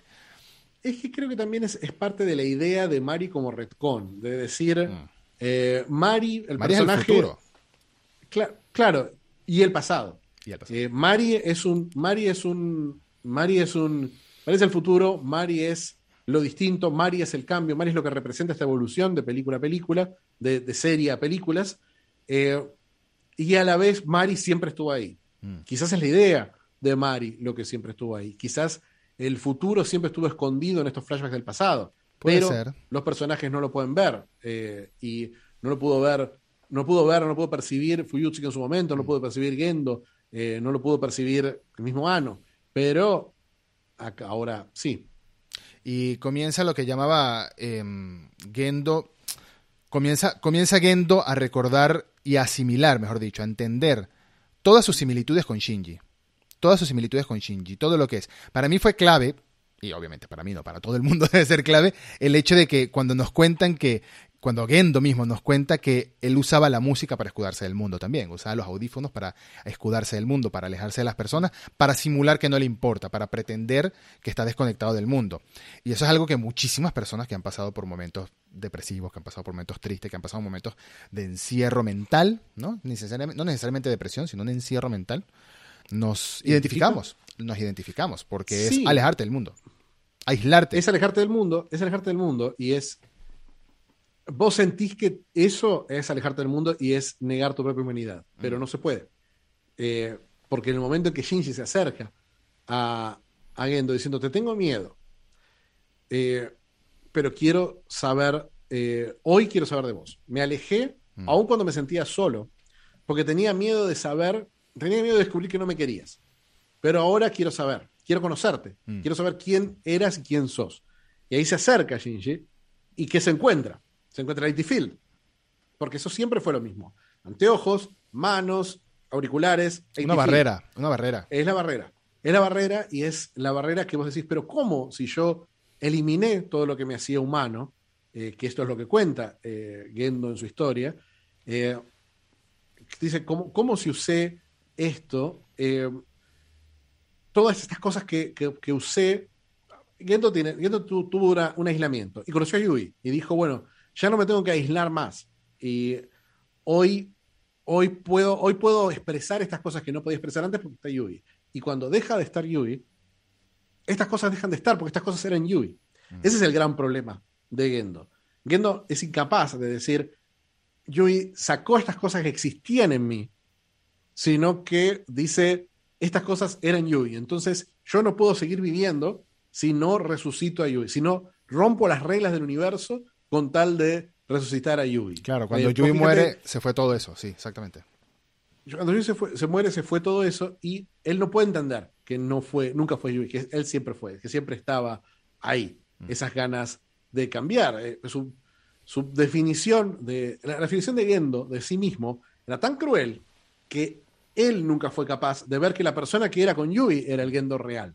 Mm. Eh, y que no dependía de Yui, que era, ella le había abierto esa puerta. Y ahí está ese 25 y 26, donde vemos esta, variante del 25 y 26, donde vemos un montón de cuestiones que tienen que ver con Ayanami y que tienen que ver con Kaworu. Tenemos, lo vemos, por ejemplo. Hasta la música. La música mientras Gendo habla, pero la música mientras Gendo está hablando y reconociendo su pasado, es la misma música mientras Shinji está en el 26. Es la misma música. es la misma música. Es la misma música. Y aparte, lo vemos que ¿Qué hacía? Las dos cosas que lo separaban y lo distanciaban a Gendo son los libros y el piano. Mm. Y durante la tercera película, lo que vemos es a Shinji tratando de comunicarse con Rei a través de los libros y con Kaworu a través, del piano. Mm. Que ahí está la manipulación de Kaworu a Shinji. Entonces ahí hay una. Hay una. Ahí está, está, esa, esa comunicación, está esa, está esa ese, trazo de decir, pará. Entonces todos los personajes están relacionados. Hay una línea directa de eh, Shinji a Misato, Misato, Gendo, Gendo, Kaworu, Kaworu, Rei, Rei Shinji. Entonces vamos trazando eso y vamos definiendo un Shinji que dice, pará, no soy yo, no soy el- esta persona aislada del universo, Mm. es absolutamente todo el mundo que me rodea, que se siente como yo. Y la única conexión que faltaba ahí entre todos esos trazos que hiciste fue Gendo a Shinji, una conexión verdadera. Y creo que ahí fue cuando, la, cuando reconoce Gendo en su obsesión de volver con Yui, no se dio cuenta o nunca reconoció que su hijo es, es, es el reflejo de Yui en su vida todavía. Entonces, para mí es una reflexión muy bonita y es una idea que es como que le hace un shock a Gendo. Es- no se lo esperaba. Estaba, ante sus, o- estaba ahí, frente a él, y nunca se lo imaginó. Y para mí eso es uno de los mejores momentos de la película. Incluso cuando me parece una resolución redondita, pero muy rápida, para todo lo que venimos detrás. muy rápida el hecho de que Gendo se baje del tren. Es que, es que ¿qué, qué más puede hacer? Es que en realidad no, Gendo no se baja del tren. Gendo se baja del tren y al final vuelve a aparecer. Claro, Eh, pero en ese momento, al bajarse del tren, básicamente le está diciendo a Shinji, toma las llaves, es tu decisión, ahora, ahora, ahora eres tú quien vas a tomar las, las decisiones. Por, algún razón, por alguna razón aparece Kaworu. Nunca entendí, ¿por qué aparece Kaworu en ese momento, otra vez? ¿Cómo lo tomas Porque tú? vuelve. Porque en ese momento estamos relacionando a que Gendo y Kaworu son lo mismo. Mm, Que Gendo. A ver, Gendo es Kaworu y Yui es Rai, es, es claro. Rai, sí. Sí, sí. Eso es. Para mí siempre fue. Siempre fue eso. Siempre fue esa, esa, esa, esa definición. Por eso es, es que Shinji puede armar un lazo inmediato con Kaworu. Eh, porque es el lazo que siempre Gendo le, le- le negó. Le negó, sí. si le dice literalmente, Shinji le dice, sos como mi papá. Le dice, yo te quería dar, dar felicidad. Eh, le dice Kaworu a, a Shinji. Pero de la misma forma que la felicidad, la felicidad que le quería dar. la- eh, Gendo dice, Gendo, Gendo en, el, en el momento dice, creía que mi hijo, antes de bajarse, antes de verlo a, a Yui, dice, creía que mi hijo era mi castigo Mm, y no estar con él sería mi redención. Eh, porque el hijo, el hijo es lo que le deja eh, Yui. a él. Claro. Es- ese resto que él, él no pudo, nunca pudo ver que Yui sobrevivía en ese, en ese hijo, él lo veía como un castigo. Y entonces distanciarlo era el favor que él estaba haciendo a este, a este niño. claro. Y lo mismo está haciendo Kaworu. Kaworu quiere darle felicidad a Shinji, pero no quiere darle felicidad porque quiere que Shinji sea feliz. Quiere darle felicidad porque Kaworu quiere ser feliz.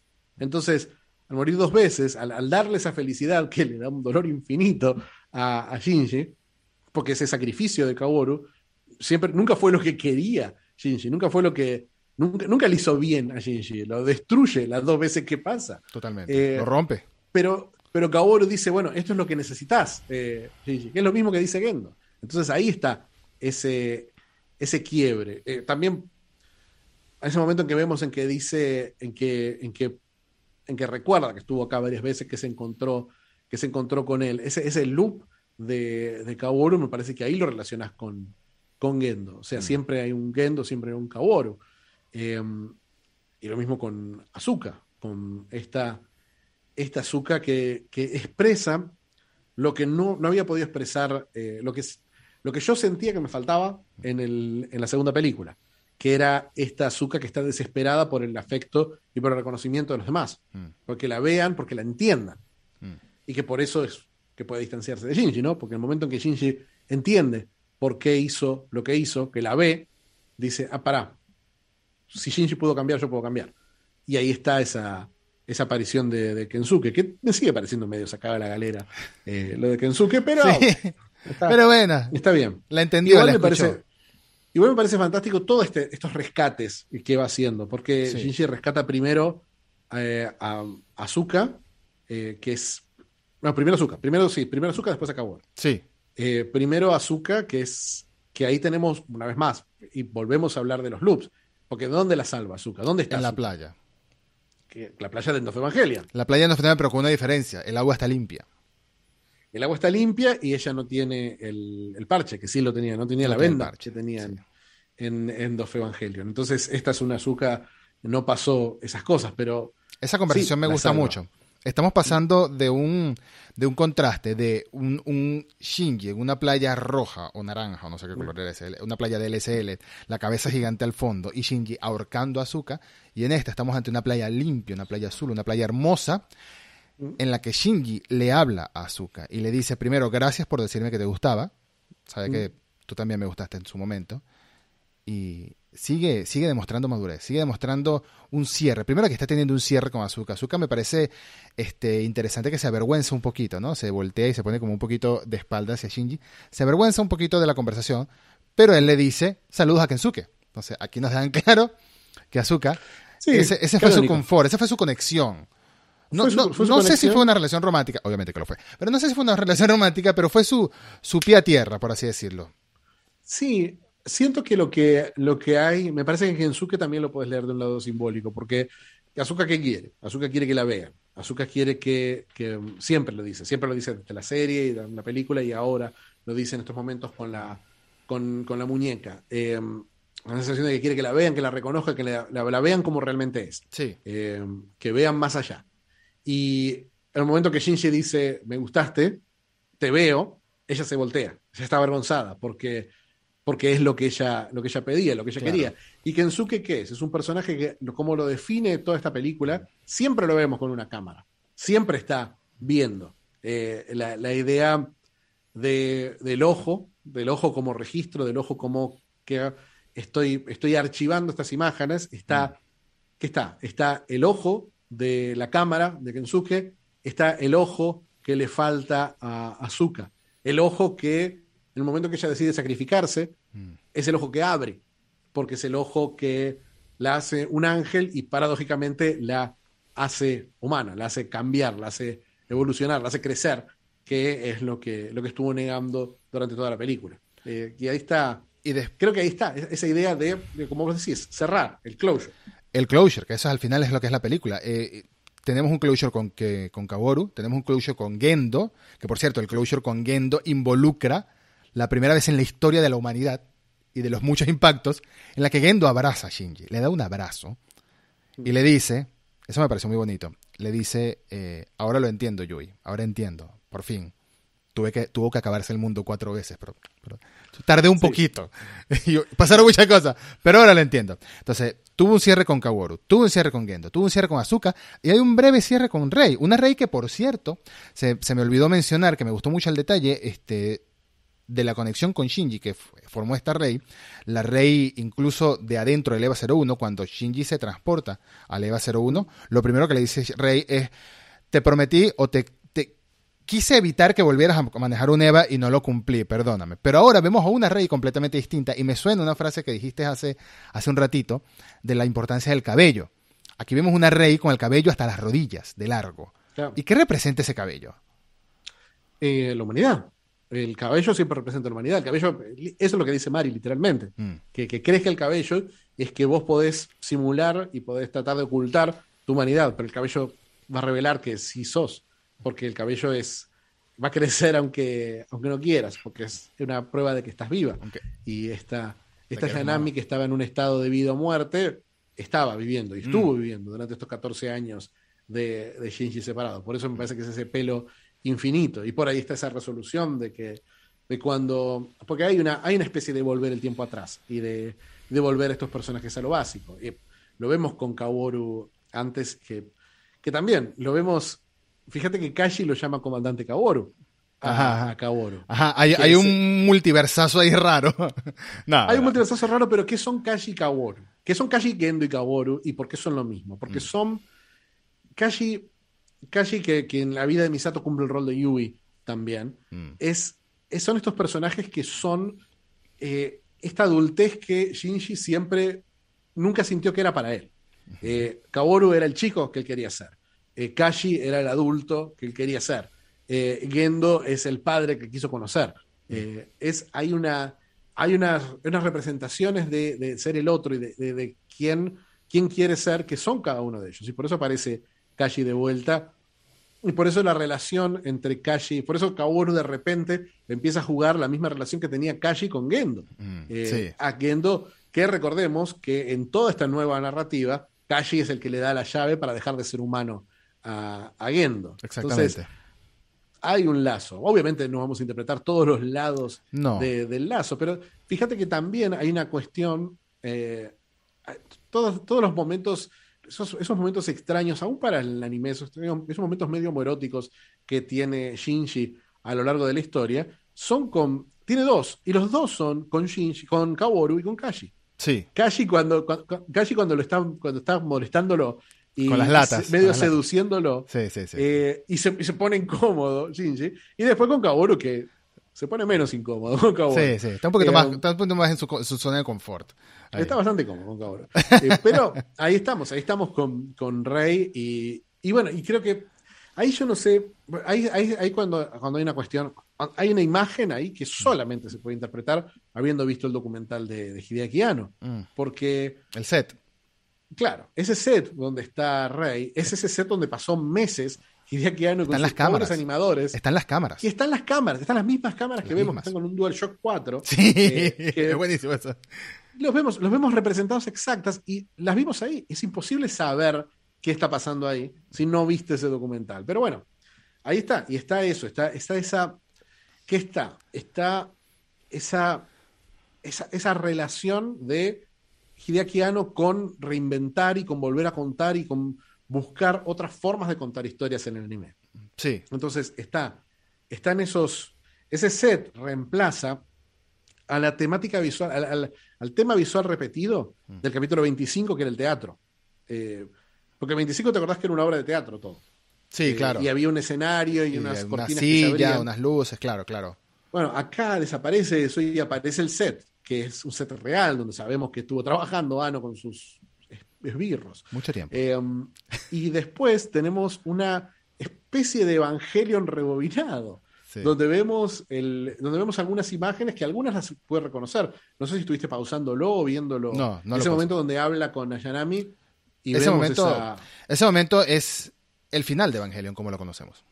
Ese momento Claro. es el final. Ya, ya nos estamos acercando al final del episodio también. Muchísimas gracias Claro. por acompañarnos por este viaje Dios tan mío, lindo. sí. Pero, y tan largo. y tan largo, pero eh, ese, ese momento es el final, literalmente, porque por primera vez el nuevo Shinji, o el Shinji liberado, o el Shinji maduro, adulto, crecido ya, de mente, que aceptó la realidad, que aceptó tomar eh, acciones, a Yanami le pregunta, pero ¿cuál es tu deseo? Ya sabemos cuál es el de Yendo, ¿cuál es el tuyo? Y Shinji responde, un mundo sin Evas, un mundo donde podamos vivir todos, un mundo sin Evangelion, quiero decirle adiós a todos los Evangelion, y por supuesto Yanami dice, ah, un Neogénesis, y aparece el meme de Leonardo DiCaprio señalando la camarita, por supuesto, ¡eh, eh, eh! Eso. Sí. Y eso es el final de la, ese es el final de, de este mundo. Él, él lo que utiliza el poder de la lanza, que es muy bonito el hecho de que se vaya a sacrificar Shinji para cumplirlo y se atraviese Yui, se atraviesen Gendo, se abracen. Es una despedida hermosa donde puede que hayan habido lágrimas en esta casa, no voy a reconocerlo. No voy a negarlo ni afirmarlo. Claro, que durante no 30 solamente minutos hechos, sino que van muriendo uno tras otro los evangelios. van muriendo uno tras otro los evangelios, sí. Eh, excepto uno. Bueno, excepto uno que tiene adentro cuatro, pero ya hablaremos de eso. Al final, al final. Y se acaba, se acaba. Adiós a todos los evangelios y Shinji aparece en esa playa otra vez, pero esta vez solo. Y se va deconstruyendo Shinji. Me gusta mucho eso. No sé cuál era el propósito literal de Ano con esta secuencia de que va pasando de animado a sin color, de sin color a boceto, de boceto a literalmente storyboards que van poniendo uno tras otro. Y luego aparece Mario otra vez. Me parece que es. Que es, es Para mí es eso representa temática- tiempo. No sé por qué, pero para mí eso representa tiempo y me recuerda la frase de Mari, espérame que yo te encuentro no importa cuánto tiempo pase. Para mí eso representa Sí. que pudo haber pasado Representa muchísimo tiempo, tiempo, ahí. representa tiempo, no sé si tiempo necesariamente, pero sí representa los ciclos de, de muerte y renacimiento de los que viene hablando desde el principio de la serie. Me Mm. parece que Shinji por fin puede morir, entre comillas, eh, puede matar a ese niño, que eso es, ese es el que se está muriendo en la playa. Claro. Ese es el que se desdibuja. Y el que vuelve a nacer es un adulto. Difuminando, el que no, salva desdibujarse, esa es la palabra. desdibujarse, desdibujarse. Es lo que va, lo que va pasando hasta que llega esta Mari que viene a rescatarlo. Eh, algunos han interpretado y parece, parece raro porque eh, tiene una relación particular eh, Ano con Mari. No era muy fanático, parece, Ano de, de Mari al principio. Era como, seguramente el documental has visto cómo Hideaki Ano tiene una, una estrategia muy contraproducente en la que dice, ¿sabes qué? Es la misma que Hideo Kojima, eso es increíble. Es increíble cómo se parecen los dos. Hace lo mismo, dice, ¿saben qué? Esta vez yo no voy a hacer nada. Vayan a hacer ustedes. Vayan a hacer, todos ustedes que son geniales, son grandes animadores, vayan y hagan lo suyo. Y después muéstrenme. Y llegan y van y hacen lo suyo y les muestran. Y Ano dice, ¿sabes qué? Lo voy a hacer yo. No me es gustó. lo que le pasó, no me gustó nada es lo que esto. pasó a Kojima con Metal Gear Solid 4, le pasó con Metal Gear Solid Rising, le pasó con Metal Gear Solid 5, de decirle a, a su equipo, hagan ustedes lo suyo, yo después lo miro y lo firmo y le pongo el ok. Y no puede, y va y lo hace de nuevo. Y, eh, y creo que, que ese, ese proceso eh, está ahí, está ahí, está ahí con Mari también. Hay un proceso en el que dijo, bueno, ustedes hagan su personaje. Y yo no importa, yo no voy a hacer nada. Esto es un nuevo Evangelion. Lo van a dirigir ustedes. Hagan su Mari.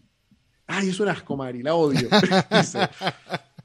Pero, y después ves el documental y ves a Moyoko Ano, que es Mari, es igual a, a Mari. Eh, y es La es- esposa es- de Hideaki Anno, por si acaso. eh, Moyoko Ano, que, que es, es muy loco porque Moyoko Ano se llama así, es otro kanji. Eh, se llama Moyoko Ano y se escribe, en Romanji se escribe Ano o con dos N, igual, pero es otro kanji, es otro, eh, son los dos, los dos distintos, de, de- de distintas familias, distinto apellido. Curioso. Eh, aunque Moyoko Ano es nombre artístico también. También. Pero Pero es la esposa, ¿no? Es, es la esposa. Sí, sí, sí. Sí, sí, sí, Moyoko Ano es la esposa. Eh, y también es un. Si, si uno ve. eh, hay, hay un manga que escribió Moyoko Ano que es muy gracioso, que se llama Dirección Insuficiente, que es sobre la relación entre ellos dos. Es muy, muy gracioso. Lo voy a Y es básicamente la relación entre Mari y Shinji. Eh, el manga es muy bueno y hay un corto animado que es la historia de los primeros 10 años de Estudio Cara, que está basado en ese manga, y que son los mismos personajes, el director y Muyoko, que Muyoko es una especie de bebito, porque lo, lo ama y lo admira mucho a Hideaki Anno y los ve como un, como un viejo y, y sabio director, y ella se siente un bebito al lado de ella, entonces, de él. Entonces, bueno, es una relación muy linda. Pero tiene un poco de eso, Mari, tiene un poco de eso de, de esta reinvención, de esta cosa de, de, bueno, si todos estos personajes son una, un entramado en el que todos los personajes son espejos de sí mismos, de la misma forma que Leva 13 es un espejo de Dios, eh, todos los personajes son espejos de sí mismos, ¿qué es lo que cambia entre Evangelion y Rebuild of Evangelion? Mari.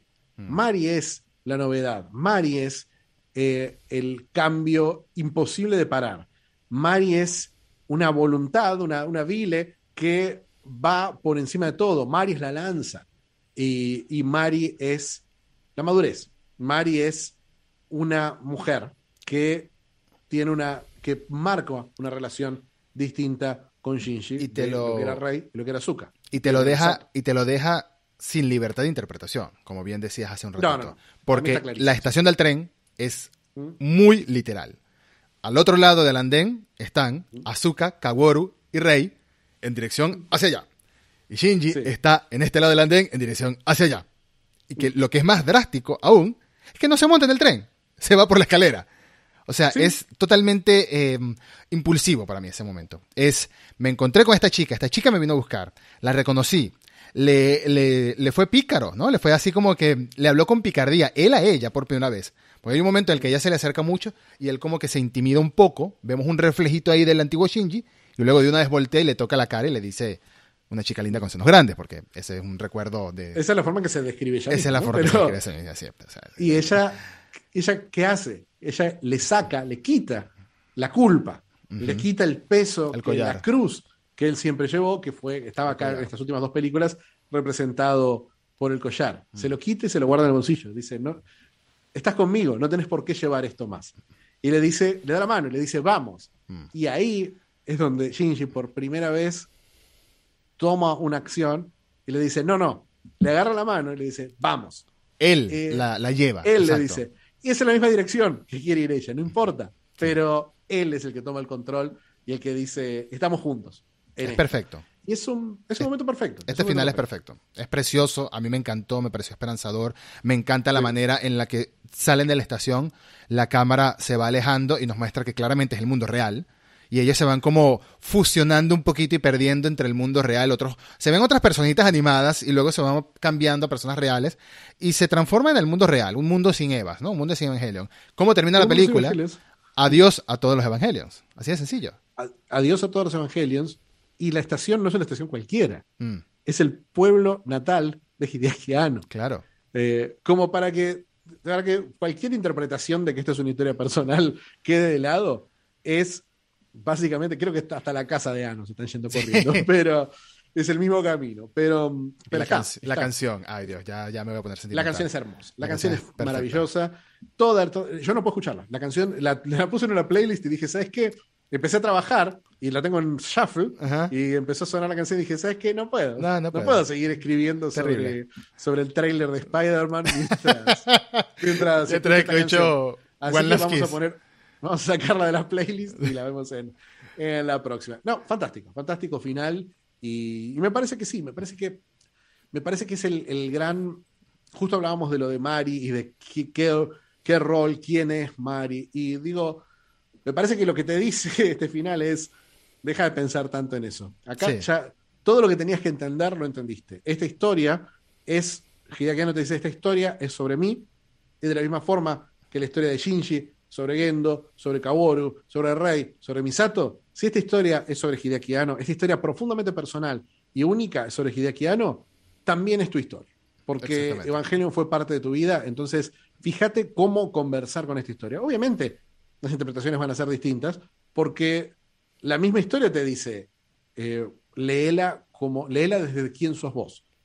Y, es que, eh, y es que es una, es una historia que conversa contigo, pero es una historia que también conversa consigo misma. O sea, esta historia está conversando con la serie original de los 90.